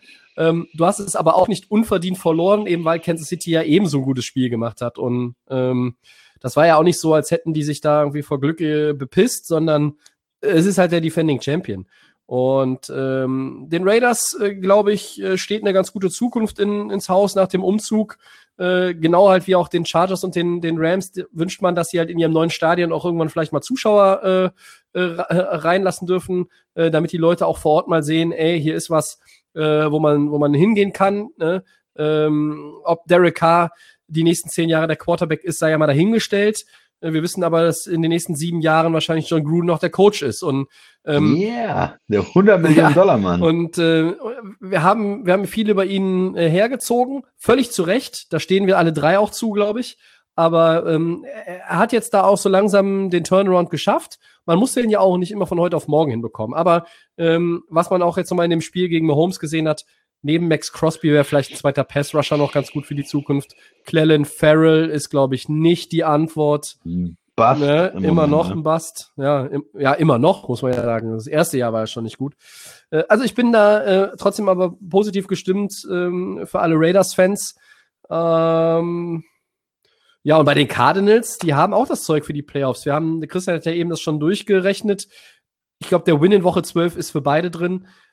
Bessere Chance auf die Playoffs haben aber trotzdem die Cardinals, weil da kommt halt vielleicht nur noch Chicago so ein bisschen hinten dran. Und wenn die gegen Green Bay verlieren, wovon ich mal ausgehe und was ich auch schwer hoffe, dann ähm, äh, sieht Arizona da ja schon wieder ein bisschen besser aus mit, den, mit dem Blick in den Rückspiegel. Äh, und die Raiders haben einfach äh, Colts oder Titans, Browns, Ravens, Bills ähm, und, und äh, Dolphins. Da haben da einfach viel mehr Konkurrenz noch in der AFC. Ja. Und deshalb ist es da schwieriger. Für die Cardinals muss man aber auch trotzdem sagen, äh, wenn sie sich noch ein bisschen verbessern wollen und am Ende nicht nur der siebte sein wollen im, im NFC Playoff Seeding, dann müssen sie möglicherweise beide Spiele gegen die Rams gewinnen, ne? Weil sonst kommen sie nicht an LA und oder Seattle noch vorbei, wenn sie einen überholen wollen. Denn gegen Seattle haben sie jetzt ja beide Spiele absolviert äh, und sind jetzt erstmal eins hinten dran gegenüber den beiden anderen Teams vom, vom Record. Ich, ich frage mich nur, wie viel das dieses Jahr wirklich ausmacht oder, oder jetzt dieses Ja, das wissen wir nicht, aber Weil wir haben ja eben auch über das First Round Buy gesprochen. Ich bin, bin auch gar Ja. nicht davon überzeugt, dass dir das First Round Buy so wahnsinnig viel bringt. Ich weiß es nicht. Ich bin immer so ein, so ein, auch so ein Verfechter davon zu sagen, ähm, das bringt dich eher aus dem Rhythmus. Aber Ja, ich bin ja, bin ja ein Fan, weil man sagt, man muss ein, hat ein Spiel weniger, man kann keine Verletzungen kriegen, man hat das Spiel schon gewonnen, ja. da kann nichts passieren und so. Aber ich, ich sehe deinen Punkt, Tobi. Und das andere ist, wenn man jetzt Zweiter ist, sagen wir, die, die Rams gewinnen die West, die werden Zweiter und spielen dann gegen die Cardinals, die sind Siebter, spielen dann in LA. Wie viel Vorteil ist dieser Heimvorteil dann ohne Fans? wenig. Es ist sicherlich ein kleiner Ja, Vorteil, weil weniger du nicht als sonst. musst, aber es ist nicht Weniger wie als in einer normalen Saison. Das heißt, dieser Unterschied zwischen sieben und zwei ist vielleicht viel Es, weniger es wird als, erst ein, äh, ja, es wird ne? Faktor, äh, wenn das Wetter mit, mit reinspielt. Ne? Das haben wir ja schon mal gesagt. Die Saints wollen nicht in Green Bay spielen. Äh, Green Bay spielt auch im Dom. Das ist denen ja da völlig Latte. Ähm, und, und die Rams wollen sicher, Lieber äh, die Rams wollen sicherlich auch nicht in Philadelphia spielen. Vielleicht will Green Bay auch nicht in Green Bay spielen. Vielleicht ist es ein Trick, äh, auch äh, so ein Spiel wie gegen die Colts zu verlieren, um äh, lieber im Dom zu spielen. Vielleicht spielen die lieber in New Orleans als in Green Bay. Das, äh, Ja, man, man weiß es nicht. Äh, ich habe nochmal nachgeguckt. Äh, Halt es gibt, glaube ich, nur äh, drei Mannschaften, die zu Hause noch ungeschlagen sind in der NFL.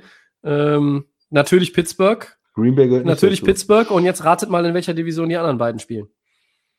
So Ja. ist es. Hm. Das sind die Rams und die Seahawks. Ähm, und das ist äh, äh, natürlich auch trotzdem, es ist eine Umkleidekabine, ähm, es ist so, äh, es ist das Zuhause schlafen, äh, es ist die, die kurze, der kurze Anfahrtsweg, äh, dieselbe Route im, im Navi oder du kennst den Weg auswendig, wenn du mit dem Auto rüberfährst. Äh, das sind so Kleinigkeiten, äh, die natürlich trotzdem eine Rolle spielen, auch wenn du keine Zuschauer hast. Aber unter dem Strich gebe ich dir recht, Christian, der Heimvorteil spielt, abgesehen jetzt wirklich vom Wetter und dem, was du wettertechnisch gewohnt bist, spielt der eine geringe Rolle. Wir werden es erleben. Hoffentlich. Hoffentlich Oh, gibt's auch Playoffs. Sollen wir Four. Downs machen? Machen wir. Erstes Down. Thanksgiving Game Nummer eins. Habt ihr Erwartungen ans Duell Lions gegen Texans? Christian, ich weiß deine Antwort schon, aber ich möchte sie trotzdem hören. Ich habe keinerlei Erwartung an dieses Spiel. Ich finde, das ist eine Unverschämtheit, einem so ein Spiel wieder fortzusetzen. Die Lions haben null Punkte gemacht, wie du beschrieben hast, Tobi. Die müssen eigentlich schon längst ihren, ihren Coach äh, gefeuert ha- äh, alle gefeuert haben. haben. Ja. ja, alle am besten in der Organisation. Und die Texans haben schon ihren Coach gefeuert, zu Recht, weil das ein absolutes Desaster war. Äh, es ist ein Spiel, Desaster, ähm, Not gegen Elend. Ich habe keine Erwartungen. Max.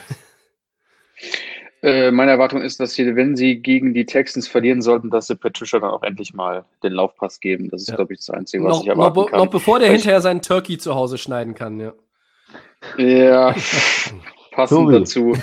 Ja. Sorry, Max. Ah, Finde ich guten Punkt, Max. Äh, gefällt mir. Ähm, ich muss ganz ehrlich sagen, ich habe Erwartungen. Äh, ich möchte unterhaltsamen Football sehen am Donnerstagabend. Ich möchte eine Reaktion der Lions sehen auf das 0 zu 20. Schlechter kann es ja nicht mehr werden. Oder doch?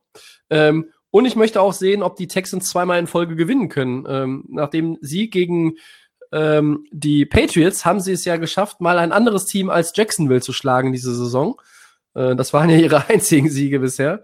Ähm, natürlich ist es vom Record her kein, äh, kein gutes Spiel, aber das hängt auch mit den Thanksgiving-Traditionen zusammen, dass natürlich Detroit und Dallas immer, Immer zu Hause spielen. Ja. Und das bringt uns zum zweiten Down. Zweites Down. Thanksgiving Game Nummer 2. Cowboys gegen die gegen das äh, professionelle Footballteam aus Washington. Äh, auch wenn es merkwürdig klingt, wer macht einen Schritt Richtung Playoffs in diesem Spiel? Max. Max guckt gerade ein bisschen ratlos. Das könnt ihr nicht sehen, Könnte- aber ich Playoffs. äh, also bei, bei, bei der. Division ist alles möglich, ne? Also Ja. ähm, ich denke mal, es könnten beide einen Schritt in die Richtung, richtige Richtung machen. Also Mit einem Tie, oder wie, wie stellst du das vor? Mit einem Unentschieden? Oh, bitte. du, bei der Division ist auch ein Teil noch irgendwo noch mit, ist auch noch mit einem zu rechnen. Also da könntest du auch noch in die Playoffs mit einziehen, sag ich mal. Ne? Da ist ein Teil. Komm, Tobi, das ein wird doch dein Traum. Das, das Ähm, willst du doch für Thanksgiving. Schönes Ja. Unentschieden nach Overtime, wobei den Overtime nicht gescored haben. Okay, aber dann, dann würde ich, dann würde ich vom Bier morgen Abend hier an meiner äh, selbstkredenzten Thanksgiving-Tafel äh, doch noch auf härteren Alkohol umsteigen müssen irgendwann. Das, das geht ja gar nicht. Also, äh, ich wollte eben schon sagen, so ein Tie bei Titans gegen Colts wäre im Sinne der Division noch ganz witzig, aber haut mir ab mit den Unentschieden. Ja, Cowboys, Washington. Ja, ich, 13, 13. ich, doch so viele Punkte. Ähm, was, soll man, was soll man zu dem Spiel sagen? Ich meine, die Cowboys hatten einen guten Auftritt in Minnesota, Washington mit, auch wenn sie selber ja schlecht sind, ein Pflichtsieg gegen die Bengals irgendwo, die am Ende äh, mit, mit, äh, wie heißt der Typ? Findlay, Findlay, Finlay, Fit Finlay, Michael Finlay, keine Ahnung, gespielt haben. Keine Ahnung. Ähm, äh, und der Sieger, der Posi Position, Entschuldigung, der Sieger positioniert sich ja tatsächlich dann ganz gut in der Nightmare on Jones Street Division. Äh, ich erfinde jetzt jede Woche einen neuen Namen, übrigens für die East. Ähm, mit vier Siegen bist du ja mittendrin, statt nur dabei, ja. Also alle haben drei Siege Ja, und die Eagles sind vorne. nur vorne, weil sie eine Niederlage weniger haben. Dank was? Eines Unentschieden. Ähm, ja, ähm, ich glaube sogar, dass dieses Spiel eher äh, interessant wird als das erste. Einfach nur, einfach nur weil, weil ich so ein bisschen das Gefühl habe, da sind zwei Mannschaften, die verhä- im Verhältnis zu ihren bisherigen Auftritten so etwas wie Form haben. Also wenn Dallas an das Spiel in Minnesota anknüpft und Washington halbwegs so spielt ähm, wie die letzten zwei Wochen, ähm, dann wird es eher nach Football aussehen als ähm, in einem Spiel, wo die Detroit Lions dabei sind. Ja, ich äh, leg mich mal einfach fest hier. Cowboys. Ich glaube, die Cowboys gewinnen das. Die sind im Moment, Ja. äh, da läuft's wieder. Mit Andy Dalton ist ein durchschnittlicher Quarterback, äh, Max. Und äh, mit der, mit der, mit den Receivern kann er da was reißen. Und ich sag mal, die Cowboys gewinnen und übernehmen die Führung in der Division und sind auf Playoff-Coach mit einem, mit ihrem neuen Head Coach. Äh, geben sie richtig Gas. Aber- ja, und wenn sie in die Playoffs kommen, dann wissen wir, könnte auch ein Aber am Ende, Christian, weißt du schon, dass die Giants die. Division gewinnen, ne? ja. Go Giants. Gerne, mit, mit Daniel Jones, der, ich glaube, äh, zehn Touchdowns und neun Interceptions hat oder so dieses Jahr. Warte, ich guck's eben nach. Ja, guck, guck du, guck du Bitte, mal mach nach. du mal Ja, weiter. äh, drittes Down, äh, Max. Äh, Game Pick, äh, Thanksgiving Game Nummer 3. Ja. Steelers gegen die Ravens, Tobi. Ja, das, das ist ja nun leider nun nicht mehr an Thanksgiving, äh, was ich sehr bedauere, Ja, genau, sondern ähm, aber- Sonntag. Aber Trotzdem. ja, ähm, ich nehme da Pittsburgh. Also ich sehe in der bei der aktuellen Form und auch der ganzen Covid-Verletzten Ausfall sonst was Liste bei den Ravens keine Chance, wie die das Spiel gewinnen sollen. Es könnte eng werden, durchaus, weil äh, diese ist ja so ein bisschen wie im DFB-Pokal, ne? So AFC North, äh, immer eigene Ja. Gesetze, aber nein, am Ende ist es doch Pittsburgh. Ich habe letztens schon mal gesagt, das ist Baltimore, die, das ist das erste Spiel, was die Steelers verlieren. Baltimore, die sind jetzt richtig unter Druck, aber unter Druck sind sie am besten. Harbour ist ein guter Coach, er wird sein Team motivieren. Baltimore gewinnt das Ding. Max? Erste Niederlage für die Ich glaube, die Steelers. Streak bleibt Egal, weiterhin bestehen und die Steelers äh, werden den Sieg holen gegen die Ravens. Und Tobi, nur ganz kurz äh, dazwischen, dein äh, geliebter Quarterback Daniel Jones, äh, der ja die Giants zum Divisionssieg führen soll, hat doch ganze sieben Touchdowns, also geworfen, spreche ich jetzt immer von, äh, die Saison und neun Picks. Ja, aber mit den Picks stimmt es ja. Und, und wahrscheinlich auch neun Fumbles lost. Wahrscheinlich. Und in die Endzone selber laufen kann er auch nicht. Da Also fällt aber seine eigenen Füße. ne? Dafür hat er allein schon für Ja. mich schon äh, das war das Play des Jahres eigentlich. Absolut. Viertes und letztes Down, nochmal Gamepick. Äh, Bills Chargers. Ja, ich gehe mit, ich, ich sag mal, es, Ist nicht so leicht, ne, oder? Ähm, Eigentlich? Ist wirklich, ist wirklich nicht so leicht. Ähm, äh, Justin Herbert für mich echt der Rookie-Quarterback überhaupt im Moment, aber die Bills kommen aus der Bye Week und ähm, die werden den nächsten Sieg leider einfahren, ja. Christian. Ja. Tobi, was soll ich da sagen? Also, ich bin, glaube, dass die Bills das bessere Team sind. Ich glaube, dass die Chargers normalerweise einen Weg finden, Spiele zu verlieren, auch wenn sie gut aussehen, wenn sie den äh, Rookie of the Year als Quarterback haben jetzt nach der ähm, Verletzung der. äh, von Ja, Burrow, ist das safe. ja klar. Aber ich denke trotzdem, dass die Bills äh, das Ding gewinnen. Dann gehe ich hier mit dem Upset und bin der Lone Wolf. Chargers, Hm, I believe in Justin Herbert. Ich bin, hab den offiziellen Justin Ja. Herbert Fanclub in Düsseldorf Unterrad aufgemacht, äh, gestern oder vorgestern. Ich bin noch das einzige Mitglied, aber schließt euch an, wenn ihr wollt. Der Typ äh, ist einfach großartig. Keenan Allen auch mit einem Wahnsinnsspiel äh, am Wochenende gegen die Jets. Ja, es sind die Jets, ich weiß, aber okay. Ja, äh, der Zwischenstand für alle, die die es nicht interessiert. Ähm, Max ist 6-6, der Christian 11-8 und ich bin 10-9. Also so richtig rosig sind unsere Bilanzen alle nicht. Ähm, äh, aber deshalb wählen wir ja auch so eindeutige Spiele wie Pittsburgh gegen Baltimore, äh, bei denen der Christian dann weiter an Boden verliert. Ich führe doch, was heißt denn weiter? Ja, du warst ja schon mal besser Für die positioniert. ganze Saison Ja, schon. ja, das sah schon mal viel Ja. besser aus. Ja. Also, das, äh, Ja. gut. Kann, sich, kann mir das leisten, auch mit dem Vorsprung mal. so Oh, paar oh, Max, Risiko- hast du das gehört? Hast du das gehört? Hm, ich hör's. Naja, ja. Hm. Gut, dann frage ich mal in die Runde, haben wir was Wichtiges vergessen? Nö. Ich habe noch eins. Ein, ein, ein, ein Ding Ah. noch zu den äh, fantastischen äh, Cleveland Browns. Ich habe einen neuen Lieblingsspieler gefunden und zwar Sione Taki Taki. Super Name. Der hat ja die Interception, den Pick 6 für, für Cleveland geholt am vergangenen Wochenende. Taki Taki finde ich einfach Taki. Finde ich einfach großartig. Äh, und wenn er äh, angesprochen wird, äh, ganz förmlich, dann ist er Sir Taki Taki. Ähm, ja, ich wähle schlechte Wortspiele für 100 Punkte und gebe zurück ins Funkhaus. Nein, okay. Christian, Christian guckt gerade, als hätte er, hätte er gerade schon Washington gegen Dallas gesehen. Ähm, Ja. Taki Taki, super. Ähm, dann war das Episode 153 für heute. Ähm, wir bedanken uns fürs Zuhören. Ich danke dem Christian und dem. Max. Danke. Unseren Sound, äh, unseren Soundcloud, ja, unseren Podcast gibt's wie immer bei Soundcloud, bei Apple Podcasts, bei Spotify und bei den Kollegen von. The Fan FM. Grüße an den Gregor an dieser Stelle. Bei Facebook und bei Twitter at Delay of Game NFL. Bei Instagram ist es Delay of Game unterstrich Podcast. Nächste Woche gibt es wieder einen solchen, dann vermutlich wieder am Dienstag, aber wir werden euch auf dem Laufenden halten. Viel Spaß mit den Thanksgiving-Spielen und allem weiteren in Woche 12. Von mir ganz herzlich Happy Thanksgiving. Ich habe morgen den Twitter-Kanal offen. Wenn ihr guckt, schreibt uns doch einfach mal. Bis dahin, alles Gute. Ciao. Ciao.